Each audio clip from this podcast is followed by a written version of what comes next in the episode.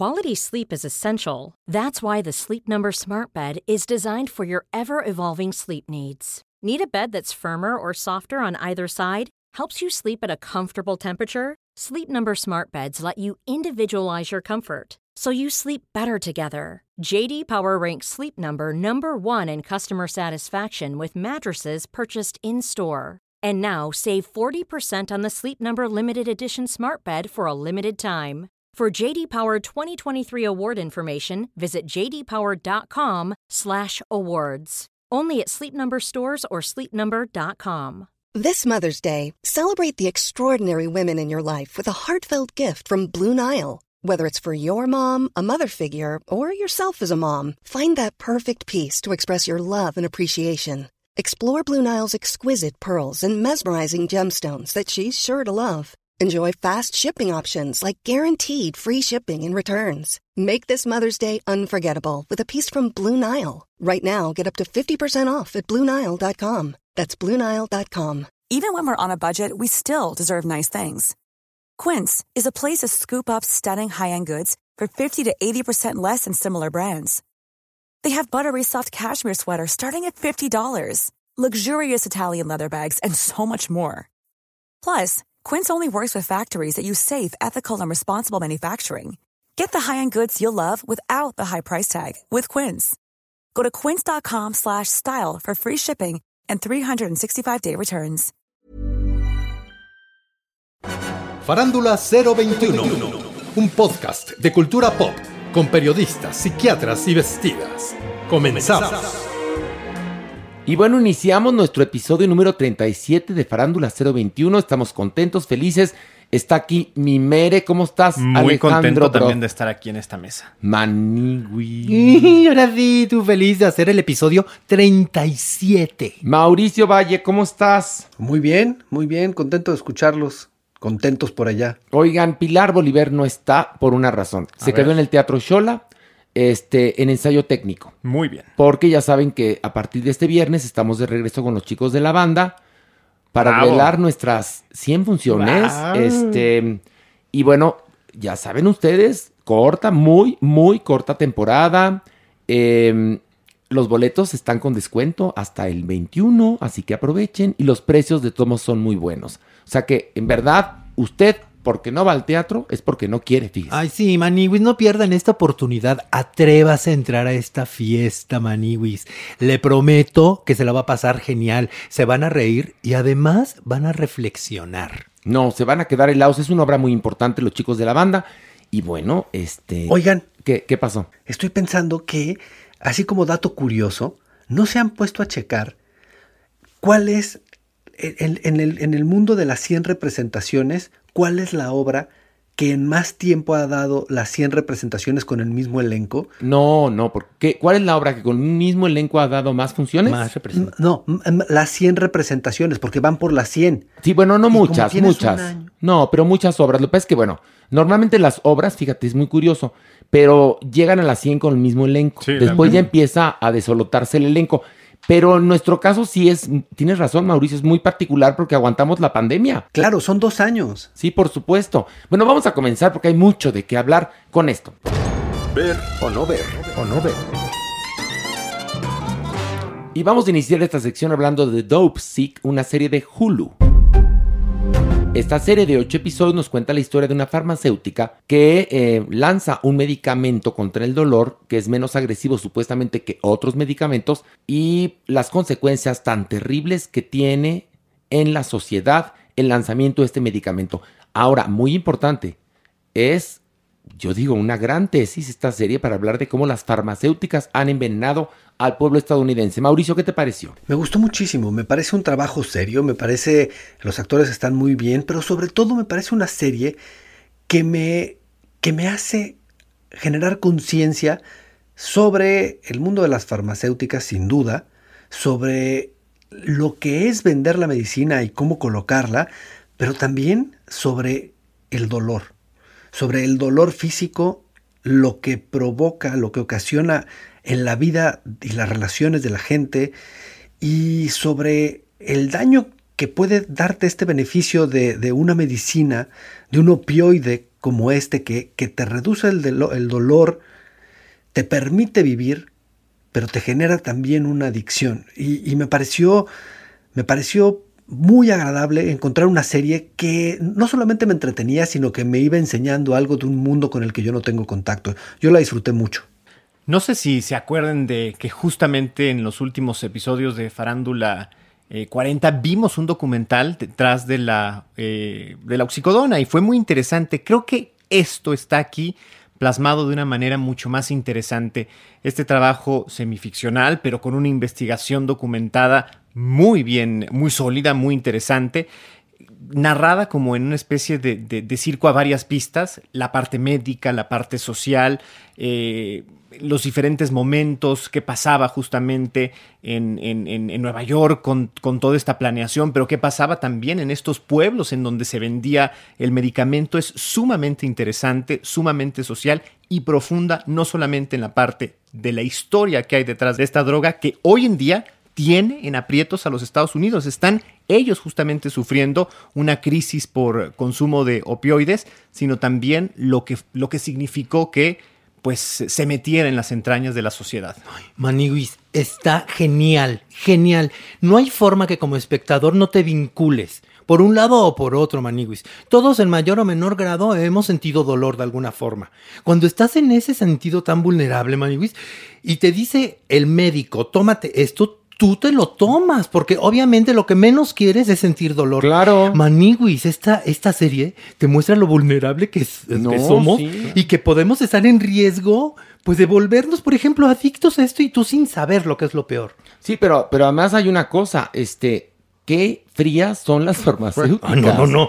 Qué terrible. O sea, tú te conviertes en un número en su estadística y el chiste es vender, vender, vender, vender, vender. Híjole, no está. Es, que además saben qué pasa, que los seres humanos vivimos más de lo que se vivía antes.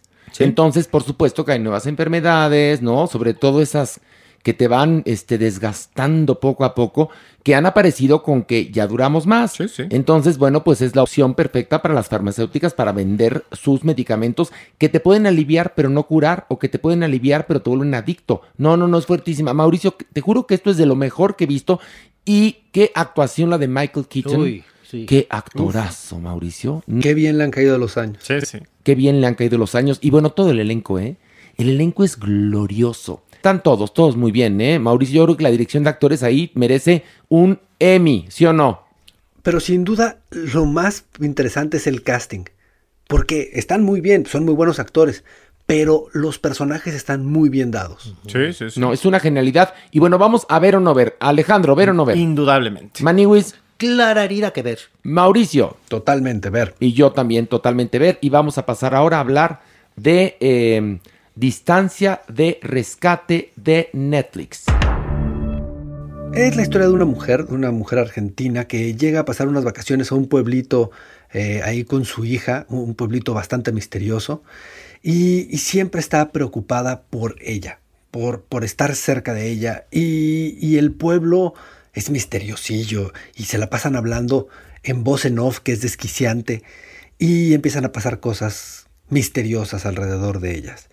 Y, me pareció soporífera, me parece que abusan de los recursos, me parece que tratan de hablar de mucho y no hablan de nada.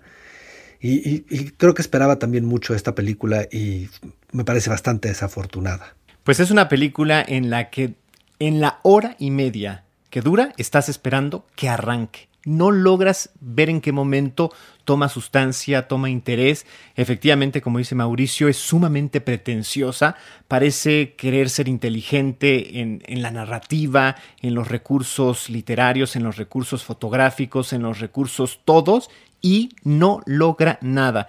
Es vacía al final de cuentas y sí, de verdad, aburre. Ay, no, Maniwis, no, no, no, no, no, no, no. Muy pretenciosa, como dice Alejandro. Es, es tramposa, Maniwis, es tramposa. Te empieza a tratar de llevar eh, de alguna manera por una línea sobrenatural. Al menos eso fue lo que a mí me pasó.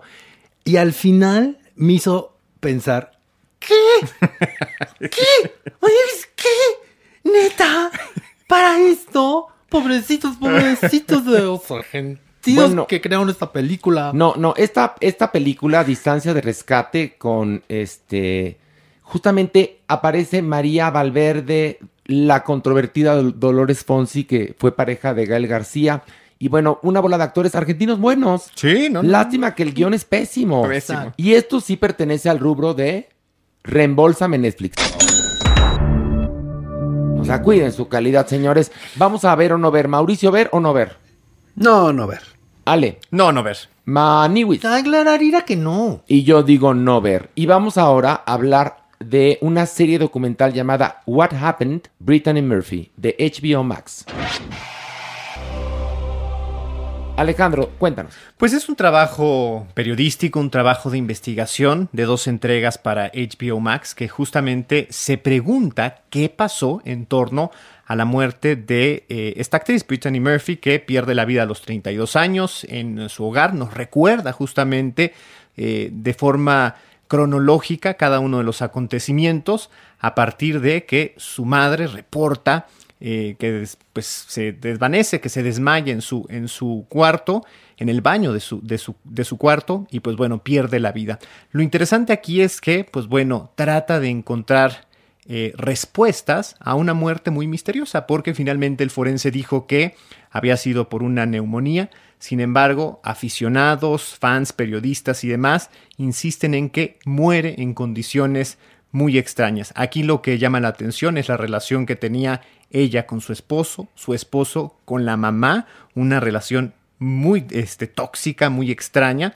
Y pues bueno, no es un documental que lleve realmente a las respuestas, pero como entretenimiento creo, como chisme, resulta, por lo menos para mí, muy, muy, muy entretenido. Maniguis no nos, no nos dice nada. Nada. En realidad, o sea, no nos aclara ningún misterio, para nada.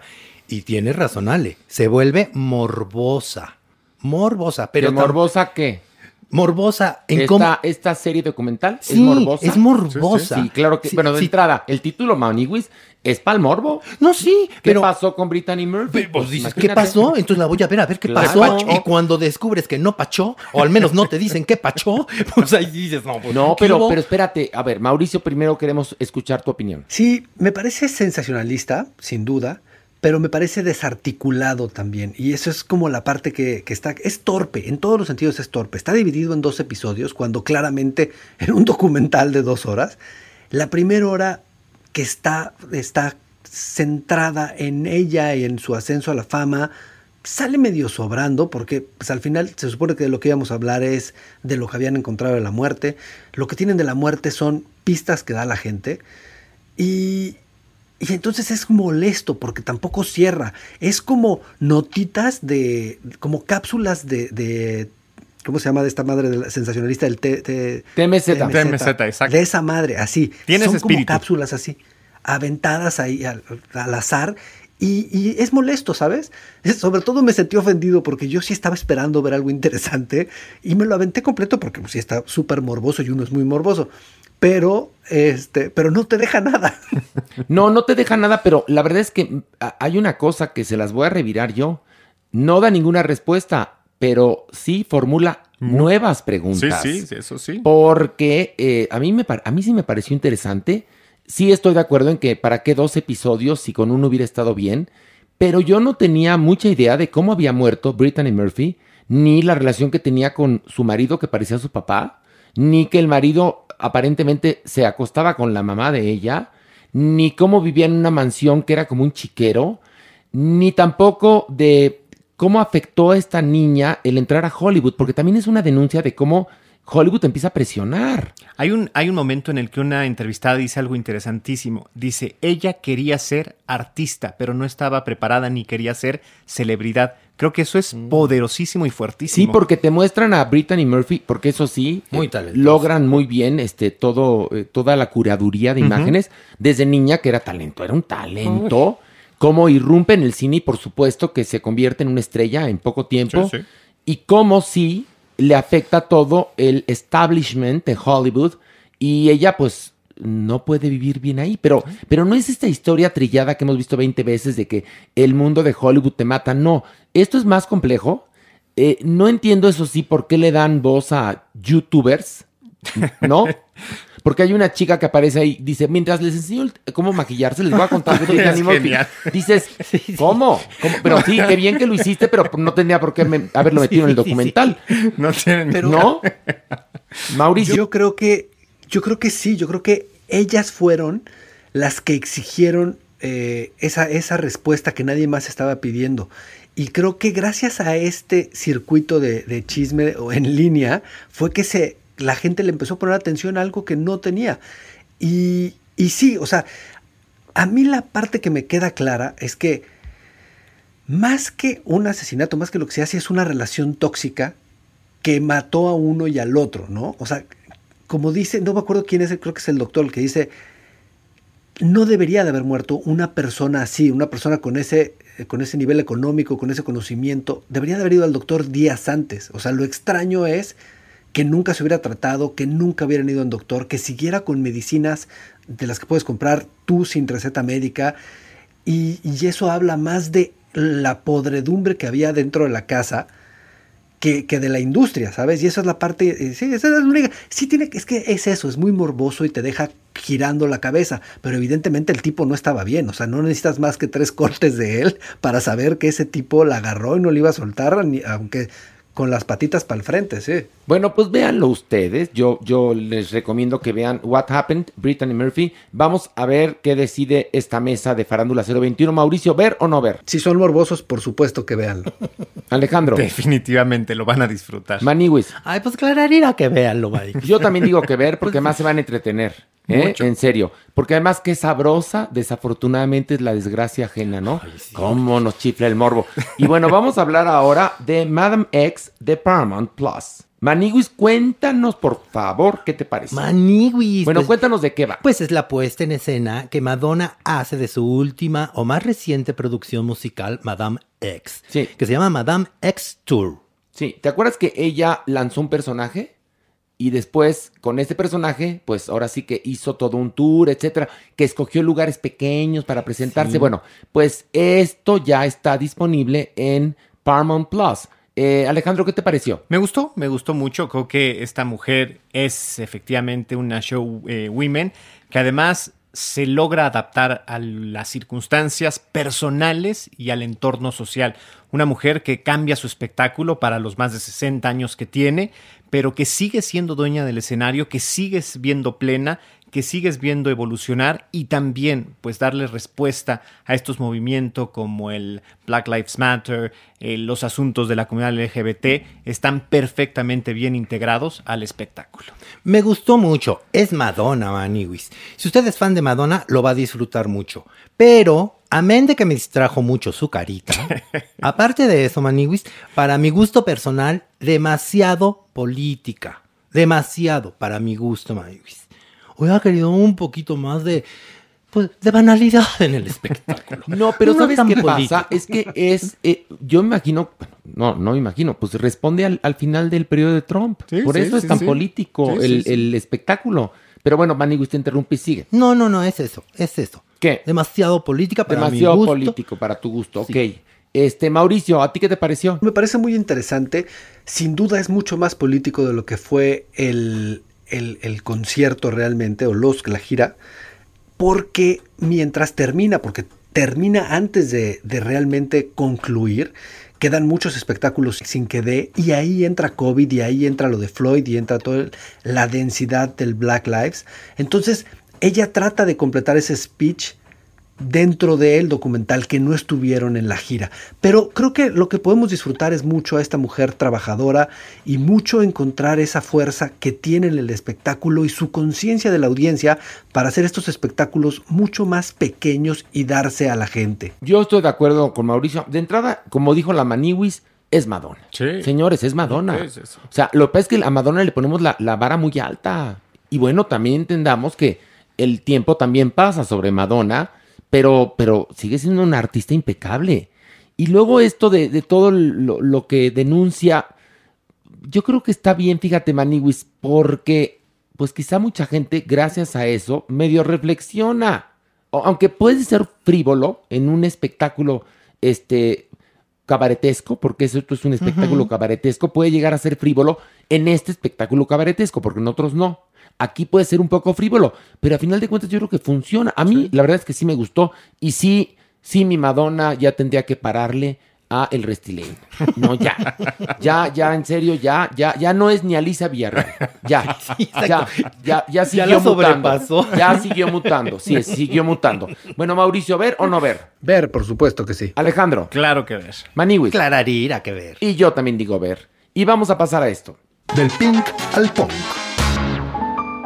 Y bueno, ya está en la cabina de este podcast. Maritula Fontaine. ¿Cómo estás, Marito? Un aplauso, apláudele Gracias, todo. gracias, querido Horacito. Muy feliz de estar aquí en Farándula 021 presentando discos muy interesantes. Bueno, escogió el Madame X, justamente del que acabamos de terminar eh, de hablar, eh, pero porque esta es una edición eh, Music from the Theater Experience Live, que es Madame X. Y bueno, tenemos el más reciente de James Blake, que se llama Friends That Break Your Heart. Eh, ¿Cuál quieres que analicemos primero, Madonna o James Blake? Pues yo creo que Madonna viene al caso después de lo que estaban comentando. ok, adelante.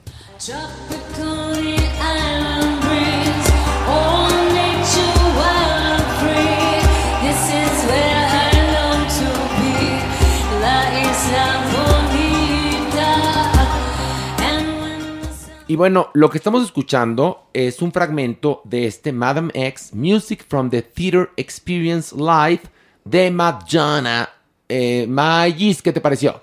Es la banda sonora digital de 20 tracks que incluye el audio original del documental y también el soundtrack complementario. Estos fueron grabados en Lisboa, Horacito, cuando ella estuvo en una temporada ahí viviendo en Portugal. Y durante esta gira, eh, Madame X, eh, quien por primera vez actuó en lugares pequeños, porque desde el 85 en su gira Virgin Tour, de Like a Virgin, no lo había hecho. Y aquí llega con su personaje, esta agente secreta que viaja por todo el mundo, cambiando de identidad, eh, lucha por la libertad, lleva la luz a lugares oscuros. Y en el escenario durante la producción, Madonna se une al elenco de más de 50 artistas que incluyen a sus hijos, a músicos, a bailarines eh, de todo el mundo y a una orquesta femenina fantástica llamada Batucadeiras. El disco, eh, que es el decimocuarto, me refiero al Madame X, tiene varios éxitos. Está I Rise y I Don't Search, I Find, que se ha convertido en un himno y fue la, la primer número uno de ese disco. Y también presenta versiones en vivo de éxitos mundiales como Vogue, Human Nature, Like a Prayer, Frozen y Express Yourself, entre otras. Fíjate, Horacio y Mau, qué cosa tan curiosa que el álbum ha sido bastante bien entendido por la crítica, pero no por el público, ya que le ha resultado bastante premonitorio, vinculado con el auge de la ultraderecha. Hay algunos que dicen que es totalmente político. Nos habla de Trump de manera explícita en Batuca, de feminismo en la canción Crazy, del auge de la homofobia en Killers Who Are Parting, del cambio climático en Future, de la fobia hacia los portadores del VIH en Dark Ballet y del racismo y uso de armas en God Control. En cuestiones de actualidad creo que es muy interesante el disco. Yo tenía mucho tiempo que no quedaba cautivado. Hay majestuosos arreglos, reinvenciones, hay colos femeninos, hay gospel, hay mucho autotune como era de esperarse, pero también hay momentos en que está tan clavada en el performance que hasta grita y hasta te estás dando cuenta que sí es una actuación teatral importante e interesante. Eh, también es muy interesante el momento en el que pasa el cha-cha trap cuando entra con la canción de Maluma, que le aparece en video evidentemente. Pero fíjense que lo más curioso es que cuando más desprestigiada aparece por la opinión pública esta genio del marketing, presenta un trabajo con toques sublimes y emocionantes. A mí me gustó muchísimo el disco. Mauricio, ¿qué te pareció? A mí me parece interesante, no es uno de los trabajos que más me gustan de ella. Yo nunca he sido muy fan de Madonna. Yo admiro a la figura, no, no tanto musicalmente, nunca ha sido una de mis, de mis cantantes o de mis músicas favoritas. Y me gusta lo que hace, lo, encuentro muy interesante, siempre me logra sorprender. Este no es uno de los discos que más admiro de ella, pero sin duda esta parte política es algo que me, que me hace mucho sentido en su crecimiento y en su narrativa existencial. Y esa es la parte que, que, más, que más admiro de este nuevo álbum. Oye, ¿no sientes tú, como lo decíamos ahora que analizamos este, el show, que al meter tanta cosa política que lo dijimos que está bien porque pues hay gente que puede reflexionar al respecto, pero que en Madonna en este contexto es un poco frívolo, ¿no te parece, Mau? Pues no sé si, no sé si frívolo, Pero yo creo que ella misma está cansada de ser esa Madonna que solamente está moviendo la vara en, en la moda, en la música, en, en- la misma evolución de la música. Y creo que tiene ganas de hablar de algo en lo que siempre ha tenido una postura y nunca, nunca le han puesto esa atención. Y ahí es donde me parece valioso. O sea, es posiblemente no tiene la voz de, de- de un gran politólogo, pero es su propia voz y creo que se ha ganado este, este momento en la vida de poder decir, pues sí, esta es mi postura y esta es la gente en la que creo y, y ahí les va. Y pasa un poco lo mismo que nosotros criticamos de Gael y de Diego, que no oyes esta voz súper sofisticada, pero pues de alguna manera se ganó su lugar para decir lo que se le dé su chingada gana en esta, en esta altura, ¿no? Pero entiendo lo que dices, sí, sí, sí, no, eh, no estamos oyendo hablar a alguien que digas, wow, qué revelación, ¿no? No, no es una cantante como en su momento lo fue John Baez, ¿no? Y otros cantantes que, pues, que tenían un discurso. El discurso con Madonna, como bien lo dijiste tú, era moda, sexo, ¿no? Em, libertad. Libertad. Pero bueno, también entendamos que este concepto nace todavía durante la era de Trump, si no me equivoco. Así es. Es que ya la pandemia me dejó turulato. Así es. Pero eh, eh, es cuando Madonna decide que se va a ir a hacer su espectáculo a lugares chicos, que también entendemos, y bueno, pues hace un espectáculo de cabaret que, como siempre hemos dicho, el cabaret es un vehículo perfecto para, para la protesta, pero en este caso nos sonó, o por lo menos a mí, frívolo y metido un poco con calzador, pero bueno, es Madonna, señores. A ver, eh, Mauricio, ¿te gustó o no te gustó?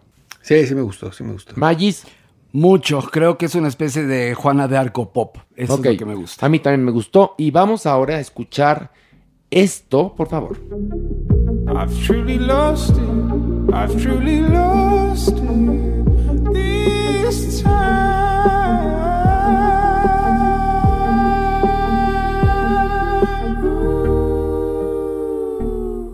You're the light. Y bueno, estamos escuchando a James Blake con esto que dice Friends That Break Your Heart. Eh, amigos que te rompen el corazón. Qué bonito título. Mario, por favor. Ese es el concepto del disco, querido Horacito. Fíjate que es un tremendo artista con un currículum impresionante, este británico. Es su quinto trabajo discográfico, además de producir y colaborar con grandes como Kendrick Lamar, Beyoncé, Travis Scott, Frank Ocean, Rosalía, la verdadera crema de la industria musical. Friends That Break Your Heart llegó retrasado debido a la pandemia. Yo me considero un súper fan de él, pero debo ser honesto de que este disco nos muestra su manera menos, eh, más comercial, más lejana de lo experimental, que fue lo que nos atrapó. Hay buenas canciones, conocimos algunos adelantos como Say You Will o Famous Last Words, que fueron bien acertadas, que fueron claras, pero no me sorprendió como sí lo hizo con sus anteriores trabajos. Como te digo, este es un intento por entrar en un mercado mucho más mainstream. Tiene por ahí a Saiza en una canción que se llama Coming Back y que resulta refrescante, pero nada del otro mundo.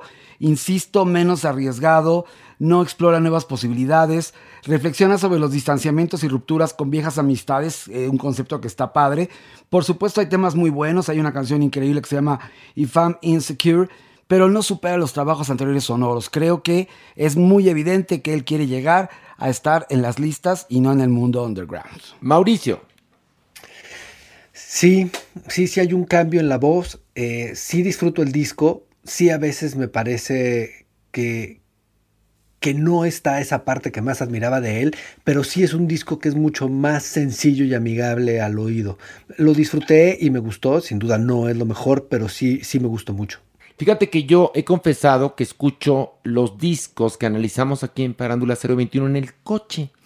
Y la verdad es que me perdí escuchando a este señor. No es que me haya fascinado, pero la verdad es que muy a gusto. No, no reparé en, ay, qué horrible. O, sea, es decir, digamos que el material es bastante, bastante homogéneo en un sentido positivo. Me gustó, lo disfruté. No me mató, pero muy bien, Mario, no sé. Sí, es ambiental y te mete en un mood bastante tranquilo. Y además las letras, el concepto está muy padre. Pero conociendo lo anterior, es que lo anterior era un Brian Eno, era un sucesor de Brian No, Eno. de totalmente, totalmente. Pero bueno, pues no siempre se puede tener. ahora Claro, sí que. pero es ese un buen nivel. disco. No es un disco para No, basura, no, para nada, no, álbum. no. Creo que estamos los tres de acuerdo. Hoy Pilar no está porque se quedó en el teatro en ensayo técnico. Pero Mauricio, Mario y yo, bueno, pues, eh, Mauricio, ¿te gustó a ti? Sí, sí, sí, sí lo disfruté. Mario, ¿tú? Igual que ustedes, lo disfruté, pero no es mi máximo disco de James Blake. Bueno, ahora vamos a el lanzamiento de Mario. Eh, es Tears for Fears con The Tipping Point. Silver tongue will soon be gone when the sunlight hits the room. Lay down with Mario, por favor, cuéntanos por qué trajiste este lanzamiento. Bueno, The Tipping Point de Tears for Fears, este dúo inglés de inmenso tamaño en el mundo musical, formado por Roland Orzábal y Kurt Smith, ha estrenado una canción que da título al álbum que será lanzado el 25 de febrero del 2022. Es su primer disco en 17 años. The Tipping Point es una excelente canción en la línea más clásica y reconocible de este mítico Tears for Fears. Recordemos que son un clásico de clásicos. Y el tema es obscuro, está inspirado en la muerte en 2017 de Caroline, la esposa de Roland. Él ha dicho que llegó un momento en que su esposa estaba muy enferma, que le estaba viendo convertirse en un fantasma y la canción narra estar en una sala de hospital mirando a personas a punto de lograr el umbral que llamamos muerte. The Tipping Point cuenta con un video minimalista y oscuro. Estoy feliz con el regreso de este dúo que es de los más finos y exitosos de la historia del pop desde hace 40 años. Seguramente será un discazo. Esperemos al año que entra para tener el LP completo. Oye, pues muy bien. Fíjate, Mauricio, Mario, les cuento a ustedes, mire el diablillo que anda por aquí. Bueno, ¿cuánta controversia se generó con nuestra discusión sobre el especial de Dave Chappelle, Mauricio? Déjame decírtelo, no es te llegaron mensajes en redes sociales, pero la gente, bueno, de entrada me criticaron a mí que porque me apasiono. Pues aquí este, este podcast es de pasión, señores. Y no, pero bueno, ¿qué, qué, qué reflexión tienes tú, Mauricio, a una semana de que hicimos este podcast con esa discusión sobre Dave Chappelle? ¿Qué tanto te llegó a ti de parte de nuestro público? Ah, No, ya sabes que yo Twitter trato de no ponerle atención. No, porque yo sé, yo no, sé. No, no siempre hay como algo positivo ahí. en- O sea, si hay algo positivo lo pelaría, pero... No, es que... No es que no les haga caso, pero... No, tienes razón, espérame, no, no, no. No, está Twitter más lleno de, más lleno de haters que nunca. Exactamente. Yo ¿Verdad, estoy Mario? igual que Mauricio, eh, lo oí que, que lo comentabas algunos meses y lo uso nada más para publicitar las cosas que hacemos, los trabajos, pero sí es un campo de batalla. Oye, ¿y te das cuenta, Mauricio, que esta agresión ya también llegó a Instagram? Sí. Sí, es que está en todas las redes sociales. La gente tiene ahí el, el poder de hablar y, y se descontrolan. O sea, no, lo no entiendo bien por qué sale por ahí todo, pero bueno. Yo sí tuve una reflexión. Y, y sobre todo, fíjate que viene muy, muy ad hoc con Madonna, porque Madonna eh, esta semana dijo que, que Dave Chappelle era el nuevo James Baldwin, este orador eh, este, afroamericano muy importante para ella que viene en su espectáculo.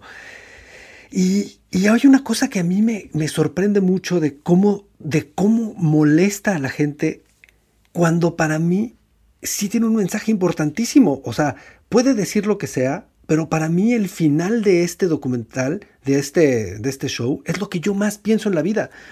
Sí podemos seguir marcando las diferencias, sí podemos decir, yo soy mexicano, tú eres afrodescendiente, tú eres gay, tú eres trans, tú eres lo que sea, y eso solamente nos va a marcar una diferencia más grande en la vida. En el momento en el que nos tratemos de ver todos como iguales y como humanos, y en lugar de decir yo soy esto, yo soy esta es mi bandera, es decir, estoy viviendo una experiencia humana igual que tú, no me juzgues porque igual me está jodiendo la vida, creo que en ese momento vamos a, a estar más unidos y vamos a ver mejor al, próximo. Y esa parte a mí del documental sí me parece que, que llega a ella de una manera posiblemente eh, prendiendo llamas por donde pasa, porque es lo que buscaba, pero creo que es la parte que me parece más acertada. Sí, porque lo demás no importa, porque deja de decirme que si te tengo que decir eh, JTQ o si te tengo que decir, es decir, somos humanos, no hay pedo. A mí me joden por ser mexicano, a ti te joden por ser negro, a ti te joden por ser gay, a, ti a todos nos joden por algo. Dejemos de jodernos por esto y digamos, somos lo mismo, somos humanos y ahí se termina. Y esa es la parte que a mí admiro mucho, cómo llega eh, de- de- dentro de toda esa agresión, llega a esa conclusión y digo, sí, yo también creo eso. Y esa es la parte que a mí me gusta mucho de ese, de ese show. Fíjate que yo en un acto de Dios había un momento en el que decía, las cosas tienen que cambiar. Yo salía de Dios y Dios decía, las cosas tienen que cambiar. Y después de una semana de haber tenido esta discusión, yo sigo pensando lo mismo sobre, sobre Dave Chappelle, pero lo que es muy interesante es que, y lo dijiste ahorita tú, hasta que no haya una equidad entre todos los seres humanos, entonces va a haber asuntos de humor que nos pueden separar. Cuando haya equidad, podremos quizás revivir ese humor. Porque yo decía que, de acuerdo a, la- a las reglas del humor, pues los judíos pueden hacer chistes de judíos, los gays de los gays, y entonces no hay tanto, tanto problema. Pero cuando un afroamericano hace chistes de trans, y entonces las trans que están hartas de que se hayan cagado sobre ellas durante años y años, dicen stop in the name of love, porque un chiste así se puede convertir en la muerte de alguien. Entonces, es que es muy es que es, es un prisma con muchas lecturas, Mauricio, porque sí, yo estoy en contra de esta cosa de la cancelación, porque vamos, si, si seguimos en ese tenor, vamos a eh, la historia de la sirvienta. ¿Se acuerdan esa serie, no? Bueno, esa novela, The Handmaid's Tale. Vamos a ese obscurantismo. Entonces no podemos permitirnos regresar a ese obscurantismo, pero también tenemos que aprender. Entonces es muy complejo todo lo que está pasando, pero claro, es que es mucho más fácil cancelar, ¿no? Echarle montón a alguien. Me estaba contando una amiga, fíjate nada más, que ella, eh, bueno, ella trabaja en el mundo del espectáculo igual que nosotros y estuvo expresándose irónicamente de una, no voy a decir el nombre de una actriz. Y los fans de la actriz, indignados, le cerraron las cuentas de Instagram y de Twitter. Porque claro, quien te responde es un, un- un algoritmo, me imagino, ¿no? Será Sí, un algoritmo, sí, ¿no? sí, te responde un algoritmo, no es una persona física que esté checando porque están en, en, ahora sí que en bloque denunciando a una persona. Entonces lo que te hacen es, te bajan la cuenta y después, creo que 72 horas después o menos, eh, revisan tu caso, ¿no? Entonces, eh, pues piensas que sí estamos llegando a, a dos días antes de la historia que, que te cuentan en The Handmaid's Tale. Es que es- está muy fuerte, Mauricio. Perdón que te lo diga, ¿eh? Y perdón, se los digo en tono de broma, pero sucedió. Me mandaron un mensaje directo en Twitter diciéndome, ¿pero qué no saben que David LaChapelle es un fotógrafo? Así es que ya lo dije todo. Pero nunca dijimos David ya LaChapelle. sé, pero ellos pensaban que estábamos hablando de David LaChapelle, el fotógrafo, y no de Dave Chappelle, el comediante. Y te ponen ahí, qué ignorantes, pero si Dave LaChapelle es un fotógrafo, como si no lo supiéramos desde hace 30, 40 años. No, bueno, sí, es que hay gente que se puede confundir, pero no, hablábamos del estandopero no, o del comediante, que además sí es un gran talento, pero nuestra discusión generó, pero más, fíjate qué curioso, ataques espeluznantes en redes sociales donde me acusaban a mí de intenso. Dices, bueno, entonces, ¿qué hay que ser anodino? Fíjense que en este podcast hacemos lo que se nos hinche la gana y nos, eh, ahora sí que nos relacionamos como nos gusta a nosotros, nos hablamos de frente y nos queremos todos, porque más claro, la gente empieza a sacar conclusiones de, ay, qué mal se llevan y cómo se... A ver, no, no, no tiene nada que ver. Somos amigos, somos adultos, somos gente madura que nos queremos, pero sí nos apasionamos con la pena. Pero bueno, este es lo que pasa cuando se logran discusiones interesantes en este podcast Farándula 021. Eh, vamos a un corte y regresamos con mucho más. When you're ready to pop the question, the last thing you want to do is second guess the ring. At Bluenile.com, you can design a one of a kind ring with the ease and convenience of shopping online. Choose your diamond and setting. When you find the one, you'll get it delivered right to your door. Go to Bluenile.com and use promo code LISTEN to get $50 off your purchase of $500 or more. That's code LISTEN at Bluenile.com for $50 off your purchase. Bluenile.com code LISTEN. Many of us have those stubborn pounds that seem impossible to lose, no matter how good we eat or how hard we work out. My solution is PlushCare. PlushCare is a leading telehealth provider with doctors who are there for you day and night to partner with you in your weight loss journey. They can prescribe FDA-approved weight loss medications like Wagovi and Zepbound for those who qualify. Plus, they accept most insurance plans. To get started, visit plushcare.com slash weight loss. That's plushcare.com slash weight loss. Want flexibility? Take yoga. Want flexibility with your health insurance? Check out United Healthcare Insurance Plans. Underwritten by Golden Rule Insurance Company, they offer flexible, budget friendly medical, dental, and vision coverage that may be right for you. More at uh1.com.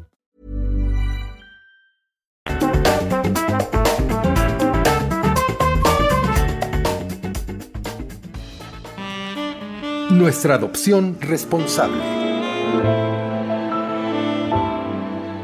Y bueno, ya está aquí la Supermana. ¿Cómo ¡Eh! estás? Un aplauso. Bravo, bravo, bravo, bravo, bravo. Super Mega Mana, bien. ¿Y ustedes? También. Ah, qué bueno, me da mucho gusto. Y bueno, ¿qué creen? Tenemos buenas noticias porque en el refugio Salvando Huellitas Peludas ha habido adopciones. Cosa que nos llena de alegría. Bueno, Muchísimo. claro. Y también hemos tenido respuesta de la gente que nos, pues nos da eh, alimento, donativos. Acaban de regalarme una caja llena de abriguitos de todos tamaños porque ya vienen los fríos. Ya Bueno, llegaron los fríos. De hecho, entonces, pues sí. Bueno, cuéntanos, por favor, en esta ocasión, ¿a quién eh, tenemos? A Nico. Es un perrito chiquitito, negrito, precioso, es Sí. muy tranquilo, tres meses, macho, eh, talla mediana, Ok. ¿no? Es lo que creemos. Y bueno, Nico, un día, pues así, llegaron a la puerta de Salvando Huellitas Peludas, ¡Tindon! Que, a ver, les voy a explicar. No existe el lugar de Salvando Agüitas Peludas. Como tal, Es la exacto. casa de Yasmín. O sea, la verdad es que ojalá y tuviéramos esa infraestructura, ¿no? Es todo, ahora sí que todo es, es particular, ¿no? Exacto, pero digamos que esta persona que conocía a Yasmin le dijo, mira, tengo este perrito en unas condiciones verdaderamente terribles. ¿Y por qué esa persona tenía ese perrito? Lo encontró. Lo encontró. Ah, ya, ya, ya. exactamente. Y entonces el perrito, pues, ¿qué creen? Estaba lleno, colmado de gusanos. Ay, no, que Sí. Entonces hubo que desparasitarlo. Hay que recordar que cada seis meses hay que llevar a los perritos y gatos a desparasitación. Esto es algo que hay que tener en cuenta. Por salud pública, ¿eh? Exactamente. Bueno, pero el caso es que este perrito, pues se salvó. Y ahora bueno. es muy guapo, es muy bonito, es muy tranquilo y ojalá encuentre una buena casa porque la pasó muy mal este bebé. Sabemos que va a encontrar una Sí. muy buena casa porque la gente que escucha este podcast ama a los animales como nosotros. Jala, jala con nosotros. Jala. Y por cierto, Supermana, cuéntanos de tu show. Ay, efectivamente, Ya, bueno. ¿El domingo qué? El 24. domingo 24 ya tenemos el estreno de Rumba Drag. Ok. Rumba Drag es un espectáculo fantástico. Muy bien. Que va de dos viejitas que entran a un cabaret y bueno, ya sabes, las remembranzas, los momentos y pasan muchas situaciones. Tenemos a muchos artistas fantásticos. Bueno, mira, está Mystique, está Cassandra, que son muy conocidas dentro del mundo drag. Está eh, Purpuresa, que acaba de integrarse al elenco y es un dulce. Marianita 33, está Carlos Violeto, nos dirige la Maniwis, o sea que es algo fantástico. Y tenemos bailarines. No están guapos, pero están muy buenos. Con eso lo dije todo. Todo, todo. Eh, bueno, las entradas están en 200 pesos, eh, 280 un área VIP. Oye, muy bien, barato. ¿Dónde es esto? Repite. Va a estar en Casa Show Casa Plaza. Show Plaza, Que que está, en dónde? el Monumento a la Revolución. Ah, ya. Ahí va a estar, pero- boletos en taquilla y vamos a abrir próximamente toda una infraestructura para que usted compre sus boletos en línea. Sí, por supuesto. No, pero hermana, tienes que ir de casa en casa tú, ya que vuelas. Pues así ando, cobrando. así ando Pues ahorita. sí, muy bien. Así es que por favor vayan este domingo 24 de octubre a Casa Show Plaza. 6 de la tarde empieza una nueva aventura y estoy lo más de emocionado. Pues me da mucho gusto porque nos tocó empezar aventuras en el escenario el mismo fin de semana. Sí, tú Nosotros también. con los chicos de la banda, Pilar y yo, y tú con este nuevo espectáculo que se llama... Rumba Drag o las reinas de el trópico. Oye, y ahora que veo ta- tanta, tanta drag queen, me da tanto gusto. ¿Te acuerdas cuando empezamos Sí, nosotros con no Desde había Gallola? No había. nada, era un sueño gusto, muy qué acariciado gusto, ahora. Qué gusto, qué gusto. Pues sí, sí, y bueno, brecha. estos talentos emergentes deben estar muy felices de estar trabajando con una Yogis como eres tú, la No, supermana, bueno, y- perdón. Y, comparto escena con Julio Sergio Alascuaga, que es un gran talento, y con él inicié Las Hermanas Vampiro y también con Osvaldo Calderón, hoy finado. Pero créanme que es algo fantástico. Me encanta. Vamos a esto. La, sección. Y bueno, un aplauso muy, pero muy merecido para Jeremy Cruz. Jeremy Cruz. ¿Cómo estás, Jeremy? Muy bien y muy contento y creo que las infancias trans podrían estar celebrando estos días. A ver, es que justamente la semana pasada, cuando yo estaba editando el podcast, me metí en las redes sociales y traían un jaleo. No, bueno. Un jaleo. Eh, a ver, doctor, vamos a poner esto en contexto. ¿Qué es lo que estaba pasando la semana pasada? Valga la redundancia, Era- que hoy lo estamos retomando. Era de acuerdo a las infancias trans. Era un hervidero de publicaciones específicas a justamente la posible resolución que va a tener la Suprema Corte con respecto a favorecer la identidad de las infancias trans. Pero los grupos de derecha, Horacio, empezaron a publicar información o noticias falsas, fake news, específicamente enfocadas en que cualquier niño pudiese cambiar fácilmente su género, cualquier niño pudiese cambiar fácilmente su nombre legal. Y esto es absoluta y completamente falso. Es que parecía, parecía según estos grupos de ultraderecha, que entonces había llegado este la policía te voy a cambiar de sexo, ¿no? Sí, sí, sí. Exacto. Y que entonces iban a agarrar niños y niñas No. indiscriminadamente y les iban a cambiar de sexo. A ver, no, pero estaban muy enojados. O que los ministros justamente estaban promoviendo que los niños cambiaran de identidad, que es totalmente, Tampoco. totalmente falso. Bueno, estaban poniendo una cantidad de ejemplos ahí en las redes sociales tan básicos. Es como cuando a mí me acusaron de promover la homosexualidad. Dices, ¿Cómo? no, pues la homosexualidad. No sé. Lo que se tiene que promover al respecto es que todo el mundo acepte cualquier eh, preferencia sexual. Sí, sí. Pero pues no se promueve la homosexualidad como se promueve, por ejemplo, una medicina o como se promueve un mal producto o como se promueve este Una campaña de odio. no, la violencia. Exacto. Exactamente, merengón, tienes tu boca llena de verdad. Pero bueno, entonces, es lo que se creía. ¿Y qué es en la realidad, Jeremy Cruz? La realidad es que la Suprema Corte está buscando favorecer que las personas mayores de edad en, a nivel nacional puedan cambiar su nombre y su género. Y esto abre la puerta a una ley de infancias trans para que los niños que puedan ser identificados como transgénero puedan modificar su nombre y su género. Como hemos hablado antes, es un segmento del 1% de la población, Horacio. Pero, pero, pero, es- es una- cada uno es una vida, punto. Sí, Importa, exactamente. Importa. Y eso es muy importante. Es como cuando hablamos de 300 muertos. A ver, ¿no, han- ¿no han pensado que esos 300 muertos tienen 300 familias y los están llorando? O sea, Sí, sí, no sí. somos una hoja de Excel.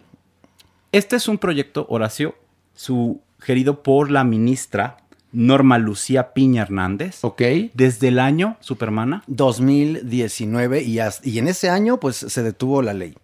Pero ¿qué crees? El Estado ha volteado nuevamente a ver a las infancias trans y esperemos de verdad que haya un cambio. Ok, infancias trans, ¿qué significa, Jeremy? toda persona cuya identidad de género se encuentre diferente del sexo asignado al nacer, menor de 18 años. Bueno, porque además decían que, y, o sea, poco menos estos de ultraderecha estaban muy enojados, que uh, quizás un niño que a los cuatro años está confundido y entonces quizás le gusta jugar con muñecas, entonces ya que los papás inmediatamente lo iban a ir a operar. No. no, no es así. No. A ver, Jeremy, por ejemplo, en los países del primer mundo, civilizados, donde hay este tipo de leyes que acogen a las infancias trans, me imagino que tienen protocolos muy, muy, muy seguros y muy certeros de, de a quién sí y a quién no. Claro, por supuesto. Holanda es el país pionero en valorar y evaluar a las adolescencias y a las infancias trans. Ellos hacen un seguimiento específico que tiene que tomar más de dos años para poder sugerir tratamiento hormonal. Y el tratamiento hormonal, querida audiencia, se da a partir de los 11 a los 13 años, dependiendo la etapa de desarrollo físico. Para esto ya tiene que pasar tiempo. Cuando ayudamos a la Organización Mundial de la Salud, la Clínica Condesa y el Instituto Nacional de Psiquiatría para la despatologización de lo trans, hicimos investigaciones justamente en las infancias trans y en la vivencia de las personas trans. Y la sugerencia siempre con los niños es esperar más de dos años en psicoterapia o en algún tipo de terapia familiar o dejar que el infante se desarrolle con la identidad que se identifica para poder tener la condición específica identificada. Y esto es un factor importante. Los protocolos internacionales dicen que si un niño menciona que es trans, se tiene que evaluar identidad de género, expresión de género, rol de género durante dos años antes de decidir hacer cualquier intervención. Y otra de las preocupaciones, Jeremy, era justamente los procedimientos quirúrgicos. Hay que decir que estos no ocurren o no se sugieren antes de los 18. Entonces no es un asunto para las infancias trans, sino para un adulto que tiene ya la capacidad de decidir. Ese es ¿no? un punto fundamental porque en ninguna de las guías internacionales ni las guías mexicanas de atención nos dicen que tenemos que favorecer ningún tipo de cirugía. Las cirugías vienen después de los 18 años en los países donde la mayoría es a los 18 o después de los 21, en Ajá. donde es a La los mayoría de 21 edad años. entonces, ajá. Entonces, esto es un factor fundamental para entender que esta ley lo que busca no es atacar a los niños cisgénero. Esta ley lo que busca es proteger a un segmento con vulnerabilidades sumadas y favorecer que existan procedimientos que los ayuden a cambio. ¿Por qué? Porque si yo soy un adolescente LGTB y tengo solo un familiar que me dice, yo te entiendo, yo te quiero, reducimos 80% ideación suicida, reducimos 60% violencia, Ajá. reducimos más de 50% el riesgo a deprimirse y ansiedad, entre otras patologías. Fíjense qué importante es la empatía, ¿eh? Qué importante es la empatía. Y esto, esto, estos cambios que están ocurriendo muy rápido, porque además hace un momento platicaba con la supermana de cuando empezamos desde Gallón en el 2001, 2002. Por ahí, en el 2000. por ahí. Este, pues no había eh, toda la- Nada. toda, el- ahora sí que Es que no había nada en realidad. toda la efervescencia de las drag queens, por ejemplo. Que hay ¿no? ahora. Que hay ahora. Y tampoco, bueno, lo he dicho 20 veces, en ese momento era comunidad gay. Sí, sí. Y no estaba Ahora- visibilizada ni representada. No, ahora vemos que hemos avanzado en eso, por lo menos en ciertos puntos del planeta, y se puede hablar de infancias trans, porque además, a lo largo de la historia, por lo menos de este país, ha habido gente que ha tomado el toro por los cuernos y han decidido ellos este, hormonizarse, lo cual es grave porque... Peligrosísimo. Exactamente, siempre hay que estar bajo una eh, mirada de un profesionista, de un doctor que te vaya cuidando y guiando. Ahora existen las leyes o se están generando las leyes para que una persona pueda justamente transitar, ¿no? Sí, Exacto. Sin tener que hacerlo por su propia mano, tomando el toro por los cuernos, sino con una, una ayuda médica y con leyes que te protejan, ¿no? No, y el acompañamiento psicológico que es tan importante, que eso no lo, no lo tomaron en cuenta muchas generaciones. Y ahora nos damos cuenta que es de suma importancia. Una persona trans va a tener tres tipos de transición a lo largo de su vida. Ok, primera. La transición médica, Horacio, que incluye el tratamiento hormonal y las cirugías después de los 18. Ok. ¿No se puede hacer antes? Cirugías, no. El tratamiento En- hormonal. Ok, porque yo he sabido de gente que se empieza a meter hormonas desde los 12, 13. Ah. Es más, algunos antes de la adolescencia, ¿no? No, Horacio. En prepúberes no se recomienda. Pero lo han hecho, te estoy Por contando. supuesto, pero Sí. la automedicación es mucho más frecuente de lo que nosotros pensamos porque no existen procedimientos Es lo regulados. que estoy diciendo. Pero hoy- Ahora van a estar regulados. Al menos va a tener una mayor Claro. regulación, esto va a ser más fácil. Esa es la primera, la transición médica. La segunda transición. La segunda es la más importante en donde se requieren acompañamientos, en donde se requiere empatía, que es la transición social.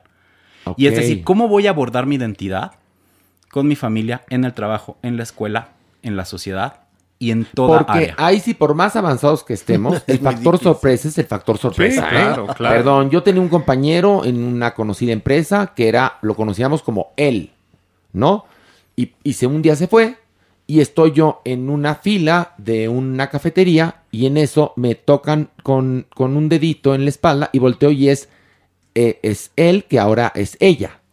Y sí, evidentemente, te sorprendes, o sea, no es juzgar, nada más es un... Ni es rechazo No tampoco. es rechazo, ¿no? Una Pues, sorpresa, nada. como tú lo dijiste. Es una sorpresa, ¿no? Entonces también, ¿cómo tienen que manejar quienes decidan cambiar de género este asunto del factor sorpresa que va a ocurrir? De hecho, es un factor fundamental y por eso el trabajo de los expertos en salud mental para hacer una transición suave, adecuada. Entonces, a ver, y vamos a- a recapitular. Primero que nada es la transición médica. médica, pero una pregunta, antes de esa transición médica, ¿no hay un trabajo de terapia psicológica?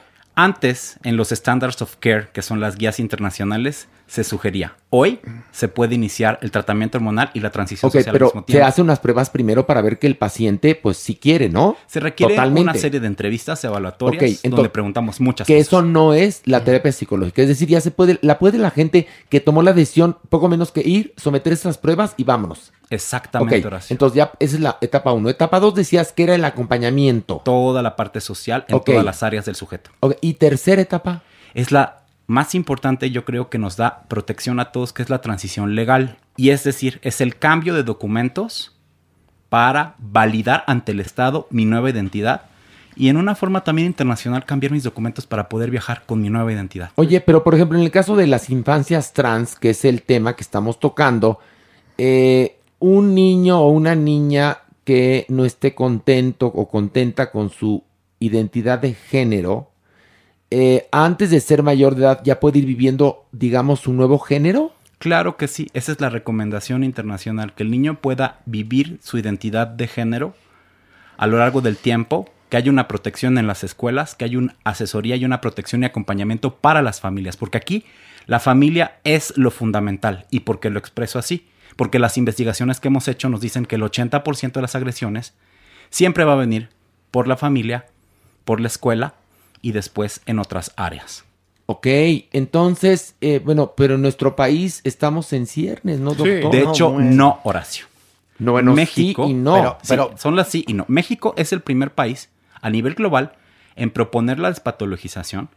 México tiene una de las clínicas transgénero más grandes del mundo de forma pública, Ok. que está creciendo y que se está expandiendo. Sí.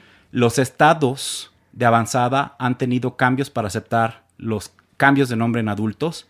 Ok. Y probablemente Ciudad de México y el Estado de México tengan la posibilidad de favorecer el cambio de nombre en adolescentes. Pero, cambios. pero era de esperarse eso de Oaxaca, perdón. Sí, Pues, pues, o sea, ahí está la sensibilización claro. mucho más- O sea, son mucho más sensibles al respecto. sí, sí, Muy latente ¿no? por el tema de los mushes. Claro.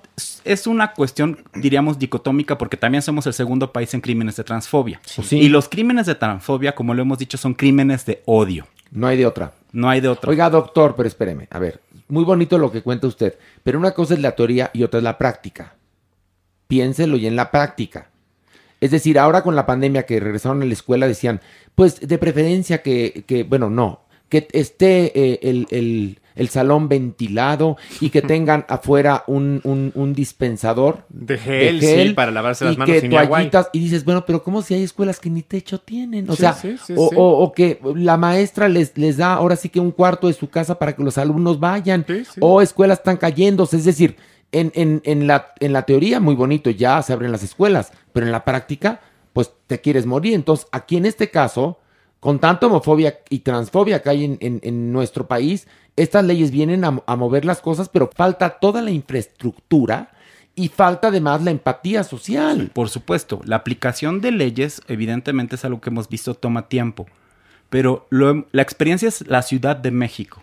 Tenemos una ley de convivencia civil y de matrimonio igualitario que ya va para 12 varios años. años. De 2009 la, el lo cual matrimonio. ha abierto mucho y disminuido los crímenes de odio en la Ciudad de México. Siguen pasando y van a seguir existiendo, pero esto ha hecho que las empresas, por ejemplo, sean cada vez más inclusivas, que el sistema de prepas de la UNAM admita a las adolescencias trans y diga, tu nombre va a ir en las listas como tú quieras. como tú quieras y en los documentos oficiales, mientras no hagas los cambios, vamos a hacerlo con tu nombre legal. A ver, yo tengo una pregunta, doctor. Si nos está escuchando ahorita un hombre o una mujer que tiene un hijo o una hija y que creen o el niño o la niña ya se los dijo que quieren cambiar de género, ¿cuáles son las claves que tiene que saber una persona que nos está escuchando en este momento en el podcast? Yo creo que lo primero que tenemos que preguntar es ¿cómo te sientes? ¿Un niño? ¿Una niña?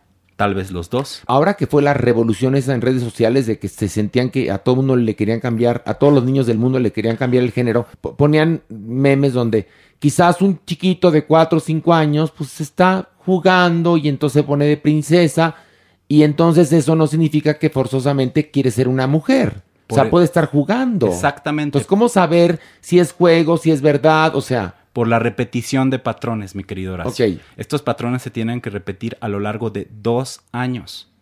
E ir de más forma allá de insistente, de forma insistente entonces, y acorde a su desarrollo, ¿eh? ¿tienes otro tip para, para cualquier persona que nos esté escuchando? Los juegos que realiza el niño de forma persistente. Si juega más con niños o con niñas, la manera y los juguetes que pueda elegir. Evidentemente los juguetes no tienen género, pero los estereotipos que nosotros hemos generado en la sociedad sí lo tienen.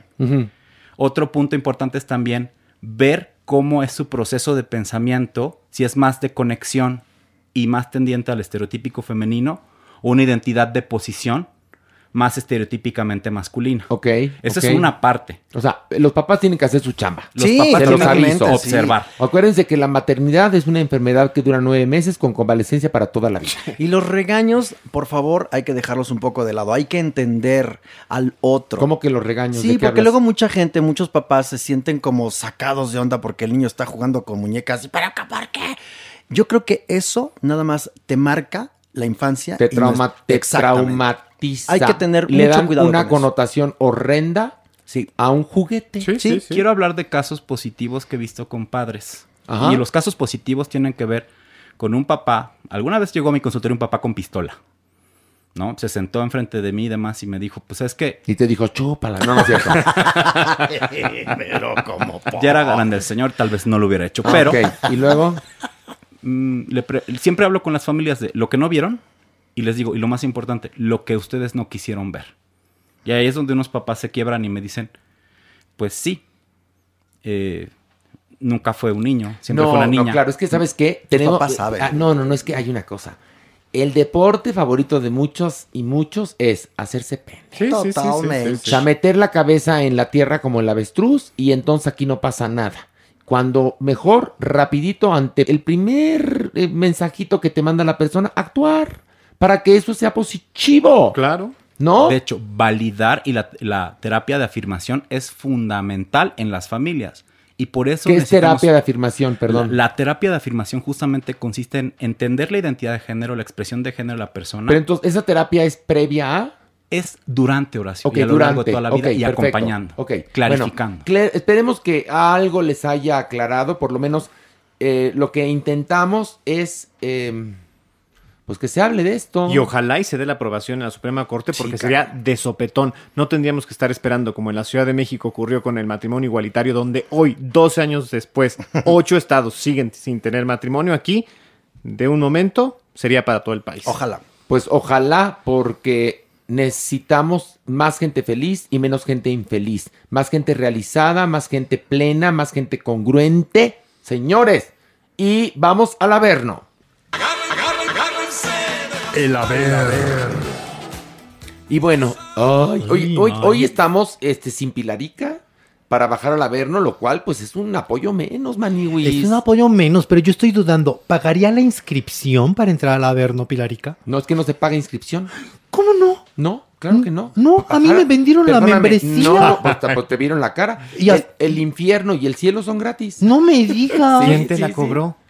Me, la me, me dijo Pilar, mira, deposítame porque voy a comprar membresías VIP. No, man, No, te veo te la voy a decir cara. te vio voy- la te voy a decir una cosa. sí. Eres muy pendeja, Manilis, en verdad, ¿eh? Le ¿Cómo que- patrocinaste algo. Pero a ver, ay, ay, sí, perdóname. Como diría Barnum. De- ¿Cómo decía Barnum? Que cada minuto nace un tonto o algo así. ma- palabras más, palabras menos. Pues tú, ahí estás tú para confirmar el Ay, dicho. me vio la cara Pilar.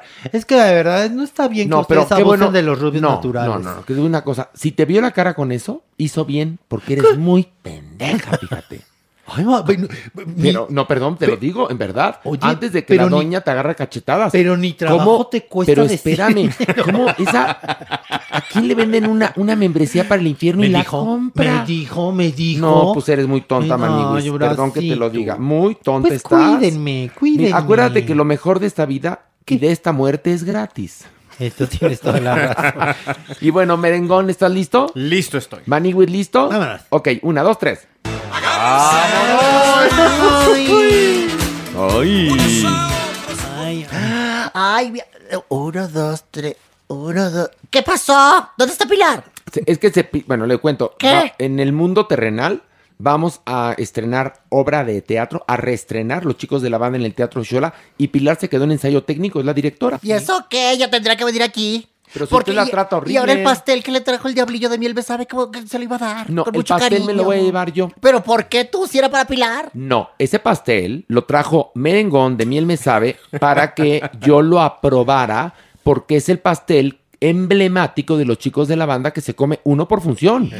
Y entonces tiene que tener ciertas características, como por ejemplo que, a ver, di las características para que la gente sepa lo que es un pastel teatral. Pues punto número uno, tiene que verse como un pastel. O sea, evidentemente a la distancia tiene que tener claro que se trata de un pastel. Ah, ya sé, pero es de unicel. que- no, Ah, no, no, no, no. Tiene que reflejar la época a la que pertenece. Ah. Es un pastel, en este caso, de buttercream para que uno aguante la función, que se pueda comer y esté perfecto. Y dos, también que dé pues la estética de los pasteles de los años 70. Sí, es verdad. Y el pastel es de un verde que Pilar eligió. eh, tiene ahora mal sí que- gusto. No, porque se ve muy bien. Muy bien. Se ve re ¿Serio? bien, sí, sí. Tiene Ah, que pues ver la obra, lo que es que ya no la va a poder ver. Este, porque usted está en el infierno. Por supuesto, Sí. claro. Pero ma- yo no le voy a ver la cara como, como se la vio a Pilar a la Maniwis. Yo la voy a invitar al teatro. No le cuentes, no le No, cuentes. ¿cómo que que? me- ¡Cállate! Que me vio la cara. ¿De quién? Es, es una conversación entre No, Horacio ahora me cuentas por qué te vieron y la cara. Mere. Por Y güera, Mere. por tonteja, Sí. por rubia. Es que me cobró membresía Pilar por venirla a ver. Ay, pero qué pendeja. No, no hable así de Pilar que no está. No hablo de ti. ¿Cómo que te cobró membresía? ¿Estás oyendo, Diablillo? Mira tú, nos van a caer unos 20 al rato. Es pero gratis, bueno. es gratis, Maniwis, aquí. Ay, Exacto. Diablillo. Pero bueno, en fin. Bueno, pero el asunto es que el pastel refleja una época, un momento, es un color muy particular, un verde muy, muy especial, que además eh, resalta en la escenografía y los actores se comen realmente el pastel. En serio, tú no lo vayas a probar. No, yo fíjese que No mi, lo per- vayas mi a probar. personaje no come Te lo pastel. pido, por No, mi personaje está borrachísimo en ese momento. El ¿qué? Diablillo le metió el dedo. Ya No, lo dije aquí, pero no importa nosotros. que le haya metido el dedo diablillo a ese pastel que no me lo voy a comer. Ah, qué bueno. Era un pastel de prueba. Que se lo traguen los otros, pues. No, no, porque además ese pastel no es para la función. Eh, Oh, bueno. escúcheme, ese es que no pastel era oye. de... Bueno, usted ¿Tú? no oye. Cada, cada función hay un pastel, Nuevo. doña Nini, porque tienen que partirlo en Pero, escena. y el pastel lo regalan, ¿o qué? Después al público. Se lo comen los actores. Ay, bueno. Pero ¿de qué tamaño están los actores entonces? No, digo yo. a ver, es un pastel pequeño y son Ah. nueve actores y se acaba no únicamente con los actores, están los técnicos, los compañeros de producción que tienen una hambre y entonces eh, no le, le cuento una cosa, el pastel, el pastel se acaba entre función y función, se lo aviso. vuela, vuela. Porque Bueno, mira, hay bueno. una máxima. ¿Qué? El teatro no da para comer, pero como da hambre. Tienes toda No, la tiene, razón. pero está un hambre. No, Total, tiene eso es razón. una verdad. Doña Nini, usted tiene toda la boca llena de razón. Pero bueno, el pastel que se parte en cada función de los chicos de la banda es cortesía Miel Me Sabe y es un pastel de butter, ¿qué? Buttercream. Buttercream. Buttercream. Mm. Buttercream. No, pero mira, di- buttercream y suena así. Ay, buttercream. Una chulada. Una. Y bueno, Maniwis, arráncate. Vamos a bajar un nivel para el. Vamos a bajar, hay mucha favor. bajeza hoy. Venga, hay pues. mucha bajeza. Uh, me hay mucha encanta, bajeza. vámonos.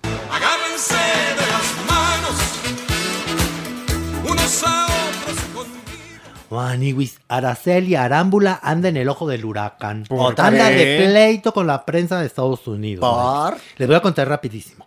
Anda ella en su obra de teatro, este, en Estados Dilo, dilo, se llama ¿Por qué los hombres ¿Por qué- aman a las cabronas? Ajá, ¿por qué que los en tele hombres- no se puede decir, pero, Pero aquí, aquí ¿Por sí. qué los hombres aman a las cabronas? Anda, triunfa y triunfa en Estados Unidos. Dio sus funciones en Los Ángeles. Entonces estaba una reportera que se llama Nelcy Carrillo esperándola fuera de, de la función, ¿no? Acechando, acechando. A un lado de su camioneta Maniguis. En eso sale Araceli. Inmediatamente empieza a preguntar, eh, ¿de dónde, de qué medio eres? ¿Por qué estás aquí? Eh, por- por- ¿De, qué, de, de dónde? ¿Qué, qué, qué, qué? ¿Por qué me están grabando? ¿Tan violenta? Sí, no, no tan violenta, pero sí haciendo cuestionamientos de por qué estás aquí. Y lo que pasa es que en esa camioneta estaban los hijos de Araceli, Maniguis, ya adentro. Los hijos del sol. Man- los hijos del sol. Ay, ay, ay. Maniguis. En ese momento, el guardaespaldas de Araceli le arrebata el celular Ah, al camarógrafo y que le borra todos los videos que había grabado. Ay, ay, ay. Entonces, bueno, ya. Oye, ¿y la fueron. nube? ¿Y la nube?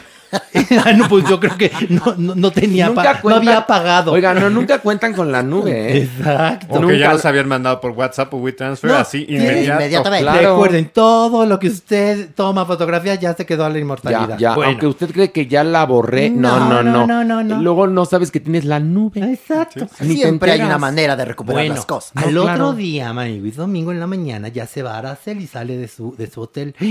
Y la prensa que la rodea en su camioneta, Oye, ayer agrediste a una reportera, ¿por qué la insultaste? ¿Por qué?". Y, y entonces ella no quiso dar declaraciones y no sé qué. Y de pronto que se abre la puerta trasera de la camioneta y se alcanza a ver a los niños, los niños pecho tierra y Araceli gritando, ¡que no te vean! ¡Todos! ¡Fuera! ¡No! ¡Fuera de aquí! ¡No puedes hacer eso! ¿no? Bueno, y se arranca la camioneta y se va. Entonces... ¿Se arranca la qué dijiste? La camioneta y Ah. se va. A ver, espérate, Es ¿cómo que, ¿qué dijo? dijo? ¿Cómo la dijo? camioneta, dije muy bien. Ah, bueno, Espérate, mira. que está bien sabroso. Está bien sabroso el chisme. Sigue, sigue, sigue. Bueno, pues resulta, Maniguis, que esta mujer, reportera Nelcy Carrillo, dice que va a demandar a Araceli Arámbula por robo. ¿Por qué? Porque, pues porque le quitó el celular al camarógrafo y le borró los videos. Aunque sí le regresaron el celular después. Exacto. Pero tiene mucho coraje, ¿no? Pero espérame, espérame una cosa. A ver, Esta señorita reportera Sí. presuntamente había fotografiado a los hijos de Luis Miguel o No. estamos tontos. No, ella dijo que no, que nunca los había fotografiado y que ya nada más quería platicar con Araceli y por eso le estaba esperando afuera del teatro. Ok, y Aquí el entonces problema- pregunto una cosa, otra, una duda nada más. Sí, nada más. Eh, el guarura o el bodyguard, porque Ajá. estamos hablando de que estaba El en Los body- Sí, en Ángeles. Los Ángeles. Entonces el era el bodyguard. bodyguard. El bodyguard, este, no le, no le dijo a Araceli qué fotos había tomado la reportera. O sea, es decir, fíjese que borré las fotos de sus mijitos, Ah, ¿no? No, no, no, no, Ah. eso no se sabe, pero que sí se ve que él borra, borra información de ese celular. Pero no se queda con él. No se Entonces queda con no él. robo. No, porque si, a ver, si hay una, un, un- un problema legal, Araceli puede decir, perdón, mis hijos son menores de edad. Exacto. Ahí está el asunto. Pues aquí es donde viene el pedicure maniguis, porque el día siguiente, donde les cuento que los rodea la prensa y de pronto se abre esa puerta trasera, estaban los niños. Daniel y Miguel. Ajá, y los reporteros siguen grabando, obviamente, y se escucha a Araceli decir, ve, hazte para acá, que no te vean, cierra la puerta, eso no pueden hacerlo y tal. Bueno, maniguis, después de que esta mujer anuncia de que la va a acusar de robo y que le va a levantar un acta, inmediatamente, a través de Guillermo Pous, el abogado que es representante de Araceli, pues sacan un comunicado diciendo que, a ver, basta, basta con la invasión a la intimidad y que con el pretexto de libre expresión y acceso a la información, esto ya llegó a los límites y ya llegaron al hostigamiento. Ay, Y es que, ¿qué crees que se supo, Maniguis? ¿Qué? Qué gran error. Porque la re- los reporteros decían, no, bueno, es que de pronto se abrió la puerta y pues tú como reportero aprovechas y, No, grabas. no, porque se ve cuando un reportero abre la puerta, Pues ¿no? fue una de reportera del Sí, gordo y la flaca, no, claro. la que abre la No. camioneta. ¿Cómo Sí. por qué? Pues, ¿por Pues qué? para Porque estos ya se dan... ajá. Desgraciada. Estos ya se dan el lujo de invadir la, La intimidad. la intimidad de esta mujer. Pero sí se ve, es que, claro, ya todo mundo es reportero. Todo mundo Sí, tiene un celular. sí. Entonces, ese video se ve desde distintas cámaras, esa situación. Y se ve cuando alguien de afuera, del contingente de reporteros, abre, la puerta, y ahora se le dice, ciérrale, manita. Sí, no, tiene razón. ¿No? Pero fíjate cómo, cómo se cubren entre la prensa, porque ese video. Ah, claro, pero, apenas pero son acaba otros, son otros tiempos. Claro, tú lo acabas de decir, Maniwis. Lo que se toma en video o en foto queda para la Sí, eternidad muy en bien. la nube. Oye, pero además, El Heraldo sacó una nota de un acuerdo entre Luis Miguel y Araceli, donde entonces Araceli no puede mostrar a sus hijos en, digamos, en redes sociales, ni en publicidad, ni nada de esto, porque si no, creo que el, Bye, bye, Ale. eh, bye bye a la pensión. Aparentemente, no sé si qué tan fehaciente es es esa información. aparentemente no le está dando, ¿no? Eh, y ha ese es fallado. otro pues, pues, problema. ¿Qué va no, a perder? Araceli no ha fallado.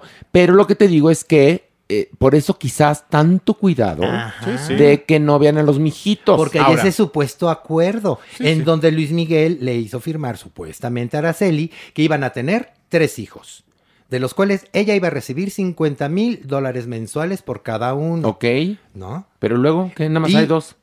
Bueno, sí, nos faltó, nos faltó tiempo para Pero, pero espérame, Pero también espérate. Luis Miguel luego se quedó en problemas, se quedó en bancarrota. Ajá. Pero también en el, en el supuesto acuerdo dice que ella no puede tener hijos con otro hombre. Y que ella no puede relacionar a sus hijos y vincularlos con su trabajo.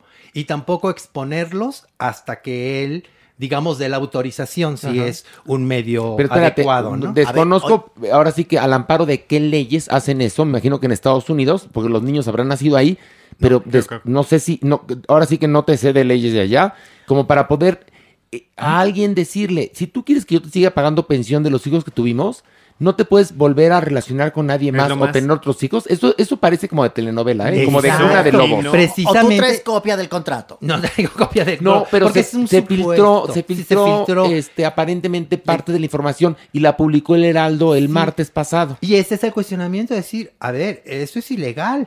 No, Pues claro. El- probablemente- El poder limitar a una mujer que tenga hijos con quien ella quiera. Y Por más supuesto. aún cuando ya no son Y además pareja, ¿no? le puedes supeditar la, la, la pensión Ah, cuando claro, son cuando es tus una obligación, hijos. sí, es una- Cuando rompes una cláusula, ¿no? Ya- No, pero además pues, son los hijos. Ahí los va hijos. otra vez esto que muchos confunden. Por más que sea un acuerdo que exista entre dos particulares, los niños están protegidos por la ley, tanto en sí. México como en Estados Unidos. Muy y bien. cualquier acuerdo que puedan tener los papás, los tíos, los abuelos o quienes sea, ellos tienen unos derechos que de suyo se los da la garantía. Oye, está muy gacho ese, ese acuerdo, supuestamente, si es que existe, pero tampoco me parece como tan irreal viniendo de Luis Miguel. Bueno, pero Luis Miguel no es precisamente este, muy docto en leyes, seguramente está asesorado por buenos abogados y muy probablemente el acuerdo, que no lo conocemos a, a pie juntillas, debe tener cosas absurdas, pero deben estar amparadas por la ley, porque Sí, tampoco creo que... yo Claro. seguramente que sí. No, pero bueno, el asunto es que hubo jaleo y vamos un nivel más. Agárrense de las manos. A ver, algo más bajo todavía, Manigui, No, más puerquis. Tú pediste, tú pediste. Ok, ¿qué? Pues Ninel Conde sigue en pleitos, man. Esa santa mujer. Mi Ninel Conde, pues fíjate que ahora va a, va a levantar una denuncia en contra del juez. No, pues no. Ya empezamos. No, no, pues no. empezamos Tuve nada. calentando No las manitas, No, no, no te, ni, no- ni te las sobes. Espérame, va a levantar una denuncia. Espéreme, señora. No la interrumpa, que Cállate, está bien el chisme. Cállate. No. Tú no te has derretido porque yo no he querido. Fíjate. Estúpido. Basta. Cállese, señora. A ver, Ninel Conde va a levantar una denuncia en contra del juez que le lleva el caso, ya saben, en contra de su expareja, eh, eh, este, hijo. Uy, no. no. Mira, Ahora sí, hagamos ahora una cosa. sí. Cuando vengas preparada, bajas. ¿Te parece? No, espérame. Prepara No, el globo no, aerostático. no, Se no. va la señora. Vamos a prepararla. Hay que acomodarle las Venga, ideas. Ahí órale. están. Yo. Ya, ya me acordé del nombre. Es más, vamos a aprovechar para hacer aplausos. Una y una. Venga, órale. Merengón ya también le entró. mira. Y ahora sí ya habla bien. Bueno, Ninel Conde tiene una bronquísima con su expareja Giovanni Medina, el papá de su hijo. Pero ahora ella está acusando al juez Maniwis, al juez que ha llevado todo este caso, porque obviamente, pues se le ha, da- le ha dado como, Mm. digamos, beneficio. Ay, espérense. Le ha dado Le dinero, ha dado beneficios a Giovanni. Y porque dice Ninel que está clarísimo que Giovanni pues ¿Qué? ha abusado del tráfico de influencias. Maniwis. No, pero en serio, cuando es algo, ¿sabes qué pasa? Cuando, cuando es de, de bajezas así, pero sin ningún tipo de información, la Manigüe lo dice muy bien. Pero nada más se tocan cosas jurídicas y ya se queda así. Es, se, que se confunde entre denuncia, demanda, patria potestad, juicio de interdicción, código penal. A ver, Manigüe. Santos óleos. Mira, te No, voy a ayudar, te voy a, ayudar. Ninel Conde sigue en pleito con su expareja Giovanni Medina por la custodia de su mijito, al cual no ve hace más de un año. Y entonces lo que dice Ninel que el juicio ha avanzado a favor de la expareja porque tiene influencias. ¿Eso era? Sí. Ah, muy bien. Ya. Siguiente nivel. Vámonos.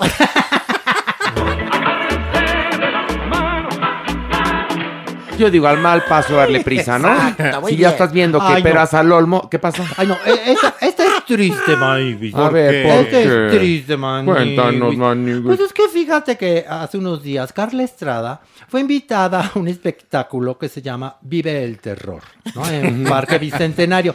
No, no se rían, es triste. Maniwis. Ella fue bien contenta porque era un espectáculo de susto, interactivo y nos... ¡Ay, Maniwis! Se espantó No con un tenía- espejo. no, ni 15 minutos de haber empezado el espectáculo y que sale corriendo Carla ¿Por Estrada. qué? Y entonces toda la gente dijo, ay, Carla, ¿te espantaste, Marta? Y las agarrándose de su cabecita. Y lo que pasa es que se le cayó un crucifijo en la cabeza, Maniguis. Me la descalabró. Yo quiero aclarar a todo esto, Maniguis, porque mis redes sociales se inundaron. Yo estoy bien. Fue a Carla Estrada que le pasó, no fue a mí. Me la llevaron al hospital. Acabó y como Carrie. le cosieron la cabeza y todo a mi Carla. Estrada. Salió hasta la madrugada del hospital español Ay, diciendo, todos tranquilos, Maniguis. Sí me dolió, pero estoy bien de buena onda. Y va a demandar. No, no va a demandar porque sus amigos son los productores Ah, y ellos pagaron bueno. todo y todo.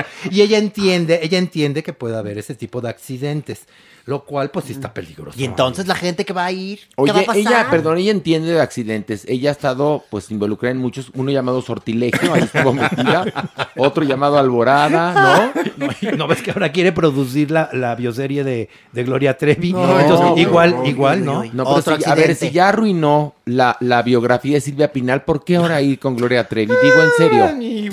O ¿Qué sea- tienes? Tenemos mucho personaje Oye, para arruinar. No, porque, por ejemplo, la vida de Joan Sebastián era súper interesante que le hicieran serie, pero pues no esa serie que hizo Carla Estrada, que a lo mejor no tanto, bueno, el mal gusto sí es culpa de ella, pero el presupuesto no. Y luego la de Silvia Pinal, que, No, ay, No, era no, la, no, no. la biografía, la serie de. Silvia Pinal era como para que lo hubieran filmado con presupuesto. Y, Eso sí fue una No la telenovela horrenda que hicieron. Y ahora que- quería ir tras Gloria Trevi. No, no, ya que la deje, ya, ya en serio, Por no. favor. Ahora ya tiene una excusa, Maniwis. Si Ya. nos sale mal la bioserie de Es Gloria que- es Trevi. que estaba oiga, amnésica. pues sí, pues, Ok. el, el madrazo. Bueno, pero entonces La no cabeza. fuiste tú, yo me preocupé. No, no, ¿eh? tranquilo, Pensando que tranquilo. eras tú. No, yo estoy bien. Yo nada más sufro a veces de cachetadas, pero no, hasta ahorita no me han descalabrado. Ay, nos parece Todo muy bien. bien. Y bueno, otro nivel más. Otra más. Agárrense de las manos. Unos a otros. A ver, a ver, seguimos en las bajezas. Ándale, Ahí cuéntanos. te va, Lin May. Órale, Lin Lin May. May, Maniwis. Mi Lin May, que fíjense que se enteró que existe. ¿Qué? que existe esa plataforma de OnlyFans. Y dijo, "¿Qué? O sea, ¿cómo que todo el mundo está ganando dinero y yo no? No, yo voy a abrir mi cuenta, sí, voy a subir muchas fotos. Eso sí, no pornográficas. No. Ay, entonces- sí va a haber desnuditos, sí, cositas así. Voy a enseñar el chango poquito. Ay, Eso, ya, las nalgas sí las voy a enseñar. esas sí las voy a enseñar. Porque yo la verdad es que si quiero ganar Pero dinero chango, con eso- chango. chango poquito. Pero espérame. Oye, ah, no es por intrigar, pero en Quiero Cantar, si le hubiera pedido Sergio Sepúlveda, enséñanos el monitor, lo hubiera enseñado. O sea, que no creo que tenga reparo al tercer video subir todo, ¿eh? Espérate que le empiece a Es más, ganar. en el cuarto video va a subir su papá Nicolau. Así es que usted vaya juntando su dinerito para comprar la membresía para la cuenta de OnlyFans de Lin May. Entonces va a haber, bueno, y el Diablillo también. A ver, Diablillo, ¿sí vamos a sacar el OnlyFans o no? Ya nos estamos tardando, ¿no, doñi? ¿O qué? Next. Bueno, ya tenemos unas poses ya montadas. Nada más es cuestión de producirlas, pero ya está. Y eso porque no tengo carne. Pero habrá quien tenga No, carne. pero, pero el que va a salir es el Diablillo. Por supuesto. O sea, usted nada más va a ser la, la productora. Exacto. Yo voy a dirigir el ¿Y- acto. ¿Y qué tanto va a mostrar el Diablillo? Bastante, porque la gente pide. Es más, ya subieron unas fotos agasajándose a esta. Una foto terrible. Ay, A ver, un una dibujo. foto- Bueno, un dibujo terrible que hicieron del diablillo con la maniwis, eh, po- poco menos que penetrándola. No. Mejor ya lo hubiéramos subido al Arremándole. OnlyFans y hubiéramos ganado un Un bar. arrimón de No, aquel. no, terrible. Pero hay una cosa, la gente está muy enganchada con la radionovela, que no va a ser radionovela, será podcast novela.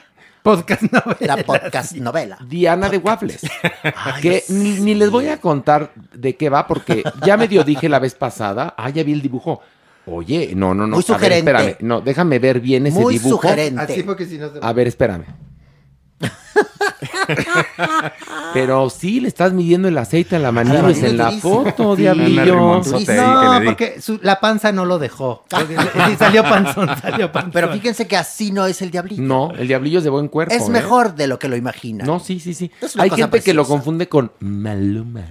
Por- Con tiene- le, le llega a dar Le- un aire. otros- como, el que le da, como el que le da Adela Micha a esta hora de ¿Qué rubia. tal? Bueno, pues la gente empezó a subir fotos de Adela Micha diciendo que ya era el estreno de Diana de Waffles. No, la radionovela Diana de Waffles la vamos a escribir apenas. Después de que la escribamos, la vamos a segmentar y después irá subiendo un capítulo en cada este episodio de Farándula Ándale, 021. por. Porque la verdad, yo escribí junto con mis compañeros de Dispara Margot Dispara, pero fue mi idea, La Gata Flora. Buenísima. Era buenísima, pero pues se perdió, ya porque se quedó en el, pues ni modo, se quedó, bien, pues pasaba en la radio y al- creo que hay gente que la tiene en YouTube. En otros Pero anales. esta la vamos a poner en nuestra segunda radionovela de Desde Gallola, que va a ser la segunda, Buenísimo. Diana de Waffles, que es la vida de Diana de Waffles. No, no decimos más. Ya, no ya, ya, Y no más. es Adela Micha de rubia, por favor. Y dejen de compararla con este man Polarailo. el- Oye. Oiga, señora, doña María Bonita. María de Todititos Los Ángeles para ti, Joto Rendo. Ay, bueno. ¿Sabes qué? A ver, ponme mi cortinilla.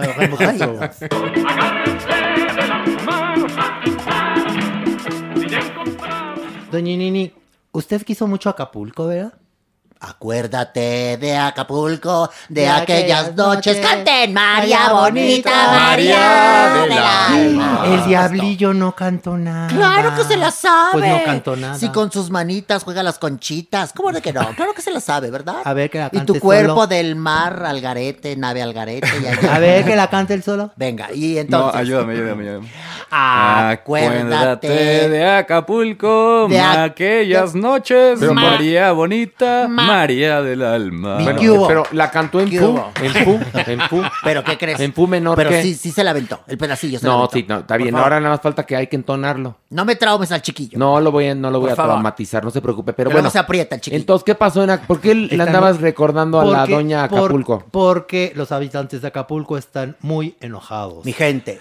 Su gente Y con, oiga, y con toda razón, porque en Hijos verdad razón. la violencia está horrenda en el puerto de Por Acapulco. favor, mi raza Bueno, de bronce. La basura que ni siquiera este, recogen, de verdad es una desgracia el puerto. A ver, a ver, no se confundan. Está Ah. enojado el pueblo de Acapulco ¿Por porque pusieron una estatua de Eugenio Derbez, madre. ¿Perdón? Ahí, ahí enfrentito del Hotel Elcano. ¿Me disculpan? Acapulco Dorado. ¿Me perdonan un momento? Voy, voy para allá. No, no, No, vaya. Mejor escuche la noticia y después ya actúa. Están muy enojados, Maniguis, muy enojados. O sea, enfrente de qué hotel del Cano del Cano. ¿te pusieron una estatua de Eugenio de Derbez. Eugenio Derbez. Y Maniguis. luego, como por qué? Pues porque, que porque era un personaje que había dado mucho, mucho apoyo y, y le debían mucho el pueblo de Acapulco. O sea, espérame, Eugenio le debían Derbez. mucho porque filmó ahí No se aceptan devoluciones y luego por esa serie horrenda Acapulco. Sí, pero esa serie no- ni siquiera se filmó en Acapulco, creo que se filmó en Vallarta. Ah, pues imagínate. Pero bueno, no, y también que había prometido ayudar con no sé cuántos millones No, de creo que, creo que prometió dar una lana Una lana, sí. para no sé qué problema de los muchos que Acapulco ha tenido con la taquilla de no aceptan devoluciones. ¿Y qué crees? Pues que no los llegó. mariachis ca- Callaron. callaron los mariachis. Ah, nunca, pero- no, creo que nunca llegó ese dinero. Pero mucha efigie ahí, ¿no? Erigida. Y Y luego... entonces, bueno, pues nada, el, el- el director del Instituto Municipal de la Planeación de la Ciudad Maniguis dijo que, bueno, la población estaba en su derecho de solicitar que la escultura fuera retirada si así querían. ¿no? Y entonces el martes Maniguis se juntaron todos y que van a hacer una marcha, que se ponen ahí en- alrededor del estatua y que la llenan toda de, de, de, De bolsas, ¿no? De De bolsas. bolsas de masking y, y de carteles. Ay, pobre Derbez. No, sí, no, pero, pero también quejándose del gobierno. es que es una protesta, porque es- tienes toda la Sí, razón. que habían Sí, gastado más de 300 mil pesos por esa estatua, cuando en Acapulco hay cosas mucho más importantes que atender. Pues no hay camiones de basura para llevársela, Por de ejemplo. verdad. O sea, Y por, por eso nos han llevado la, la estatua. Oye, pero aquí hay algo que me saca de onda. A ver. A ver. Yo creo que una estatua te la ganas, sí. ¿no? Te la ganas y, y con mucho tiempo.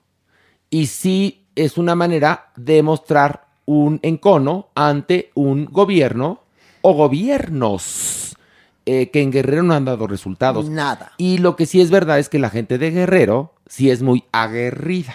Y no se quedan callados como por ejemplo aquí en la ciudad, ¿no? Que aguantamos más. Yo creo que allá son menos tolerantes en ese aspecto. Y entonces dijeron, ah, no la mueves, pues te la llenamos de basura. Exacto, exacto. Y te- digo, tienen razón. Ahora pregunto una cosa.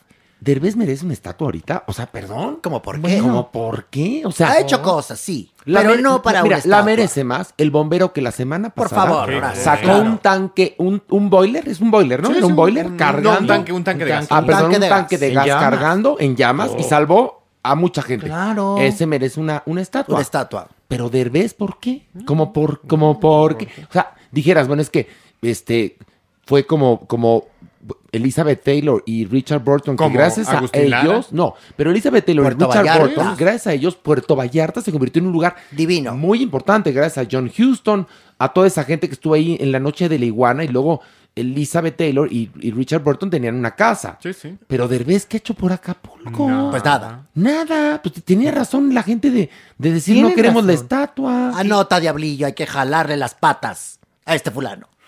Las patas, luego se anda confundiendo usted y luego la veo toda llena de leche en la cara. ¡Óyeme! ¿Cómo te atreves, Horacio? Ay, estamos en un podcast que no tu oye francés, nadie. por favor. Que no oye nadie, Al doña Nini. contrario, sí, tú nos oyen muchísimo. Bueno, ándale, un nivel más. Uno más.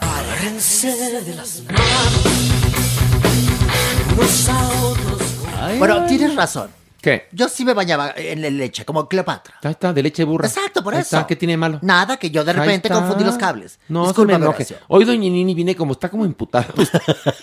Siempre. Doña. Está bien No, amargada. ni no, nada. Ni amargada ni nada. Hoy cómo habla. Justa y correcta. Hoy cómo habla.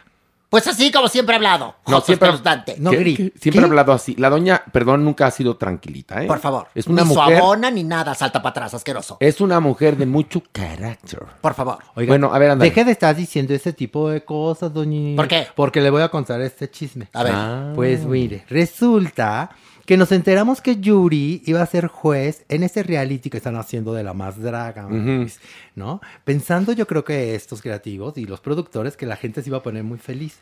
Pues nada, nada, Maniwis. Las redes sociales se le fueron a la yugular porque obviamente le recordaron todos sus comentarios homofóbicos que hizo en algún tiempo mi Yuri, Maniwis. Y la tacharon así tal cual de hipócrita. Hipócrita. Bueno, pero a ver, momento. Su carrera está de capa caída. Tiene que agarrarse de lo que sea. De los Bueno, pero, bueno, pero no, no está, mire, su no, carrera no, no, no, está de no, capa Ay, caída. perdóname, a mí me parece que sí. No ¿En tiene los grandes éxitos Mire, de antes, mire, doña Nini. Y anda ahí eh, con los jotitos y. No, y no, no, terrible, y pe- que pues entonces el tiene que- panda y que la jota de que anda, por favor. Bueno, No, pues a tiene ver. que tener cuidado con lo que entonces declara Yuri. Eso sí. Efectivamente, tiene mucha, mucha gente de la comunidad LGBTQ que la sigue.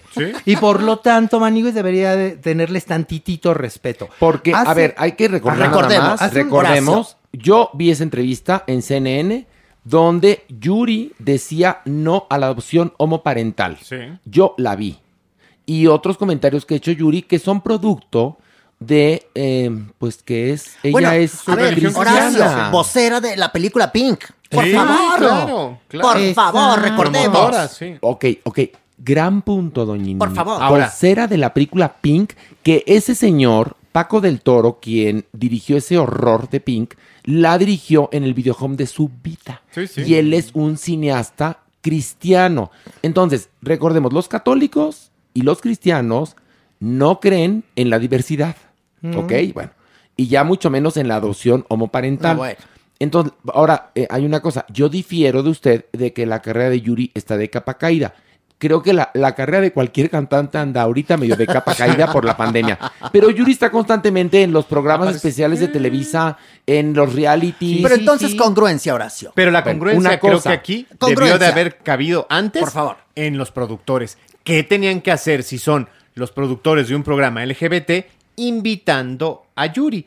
Y más sabiendo a lo largo de cuatro temporadas de qué es lo que quiere su público, a qué figuras respeta su público y qué figuras sí pueden pero, ser bandera pero acá hay una de cosa. De entrada, tendría que haber empezado la cautela con mi Yuri desde hace años, cuando identificó que es gran parte de su audiencia es gay. Claro. El Entonces- 90% quizás lo era en algún momento Ok, y, y se fue para abajo. Entonces imagínate que tú dices a, mi- a tu público precioso, ustedes no tienen derechos. No. Imagínate nada Sí, más que es lo sí. que Yuri ha dicho O- o- o constantemente. ustedes están mal porque son unos pecadores. Sí, ustedes se van al infierno Ajá. todos sodomitas, Ay, gracias, ¿no? o sea- Entonces, eh, de ahí Yuri, pero además lo peor del caso es que Yuri lo, lo ha declarado en varias ocasiones, vocera de, de la película asquerosa Pink. y el público de la LGBTTIQ no había dejado de ir a sus conciertos, ni de corear sus canciones en los karaokes, ni nada. Hasta ahora que yo pregunto, si ella es tan religiosa, no va en contra de sus creencias cristianas ir a apoyar a un grupo de trans, Claro. o sea, no es, no es en contra de su religión, perdón. No, ¿Sodomitas? Pues, pues yo creo favor. que aquí depende. Eso han de pensar Que depende cristianos. del pago, ¿no? Como lo dicen No, aquí en no, las redes no. sociales. Ay, mira, pues negocio redondo. Saben que habrá más polémica y de seguro ella va a, co- va a cobrar muy bien. Mucho más. A ver, Pues- pero yo creo que esa polémica no les lleva nada a los productores de La Más Draga, señores. Como también aquí no lo sean dicen. ambiciosos. Asco. Eso es lo que opino. Los productores prefieren rating, aún sabiendo que ellos son también gays y que ellos también les tocó los comentarios homofóbicos. ¿Y saben qué? Yo aquí no creo que ella haya cobrado, aunque no lo crean. No, sí, sí pagan. Ah, no, no, no, perdóname. sí. Ah, o sea, ah, Ah, bueno, claro bueno. que pagan. No, por supuesto que te pagan, sí, sí, te pagan. A ver, lee bien el tweet. Ándale. Porque, eh, mira, primero. Eso. Lee bien. Órale. Ahora, ¿cómo Porque te- lo leo? porque- Porque me dice un no, poco en el porque ojo. te estaba viendo de reojo que no lo leíste correctamente. Te quedaste. A ver, a ver, a- relájate y léelo bien. Anda. Asco. ¿De Eso quién es que- ese tweet? Es de un. de- No, de- es de Tito Vasconcelos. Por a favor, ver. niña. No, te lo juro que sí. Yo vi que lo retuiteó. Tito Vasconcelos o, o lo, Lo retuiteó Tito Tito Vasconcelos. Vasconcelos. Ah, a ver. Asco. Eso es lo que opino. Los productores prefieren rating, aun sabiendo que ellos también son gays, y a ellos también les tocó el comentario homofóbico de Yuri. Ah, muy bien. Además, su carrera ya está muerta más que Mauricio Clark en Twitter. Aquí, aquí sí exageraron. No, mucho, mucho, mucho. No, pero a ver, pero lo que, lo que quiero saber es quién escribió eso. ¿Para qué le invitan? No sabes, ¿verdad? No, tú, no tú, sabemos, tú haces copy-paste. Ve nada No más. sabemos, Manuel. Reporterillo de Te medio te pido- te- le pido un favor, doña Dime, Nini. Horacio. Tiene, usted sí- sí tiene celular, ¿no? Y hasta trinche, ¿qué quieres? Bueno, ¿Que le pique este, qué? busque el- la cuenta de Twitter de Tito Vasconcelos, A porque ver, yo lo vi con Tito Vasconcelos, porque yo lo sigo en Twitter. Y Tito Vasconcelos, pues sí, este, es una persona que abrió el camino para muchas y muchos, Y señores. tú tocaste la tecla negra. Congruencia es lo que se pide en estos casos. Y a, A ver. todas estas jotitas madres ardientes que andan ahí, ¡ah! por favor, congruencia. Jotitas madres ardientes, ¿quiénes Sí, son? todas estas de que sí, Yuri, que esto, que sí, Yuri, Ah, aquello. ya, ya entiendo. Por Que, favor. que sí revisen la historia de cada quien. Exacto. Ahora, todos tratamos de ser congruentes, a veces no somos tan congruentes, pero en cosas así sí. O sea, puedes cambiar tu forma de pensar, decir, ah, yo consideraba antes que Perengano era una mala persona, pero ahora lo conozco y ya me cayó Ah, bien. bueno. Eso está bien.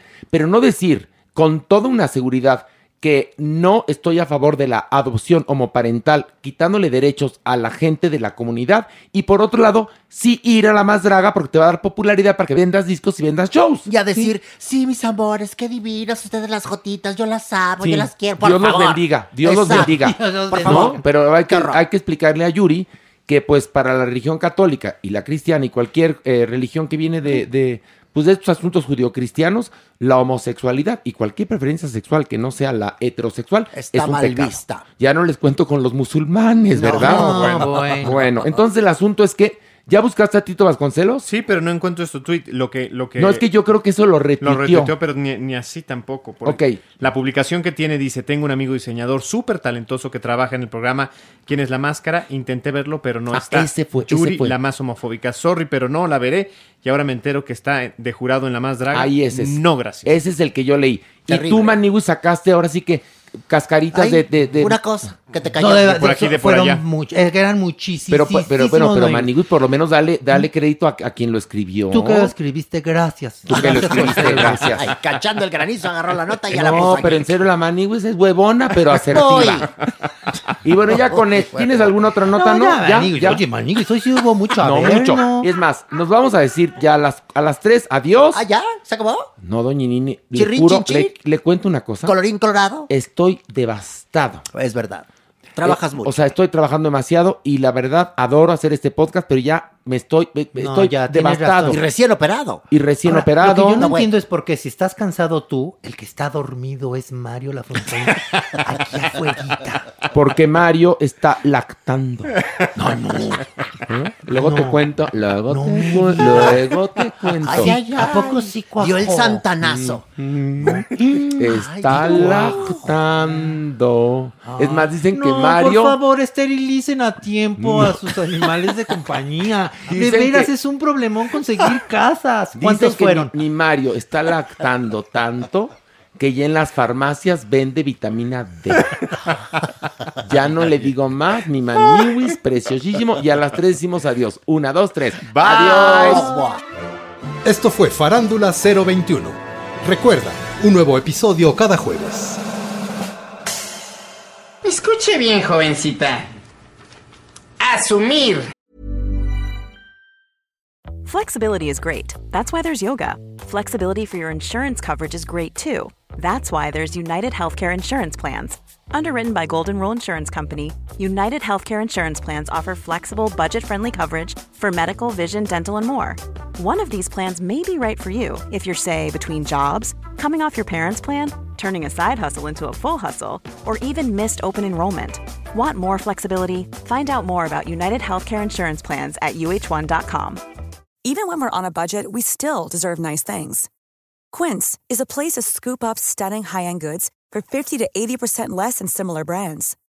They have buttery soft cashmere sweaters starting at $50, luxurious Italian leather bags, and so much more. Plus, Quince only works with factories that use safe, ethical, and responsible manufacturing. Get the high-end goods you'll love without the high price tag with Quince. Go to quince.com/style for free shipping and 365-day returns.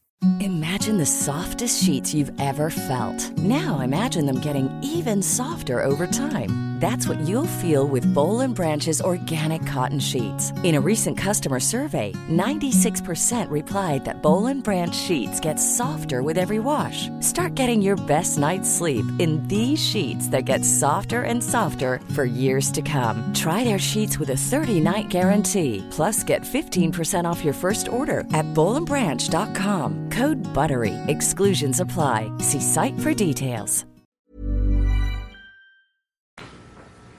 Hoy me toca asumir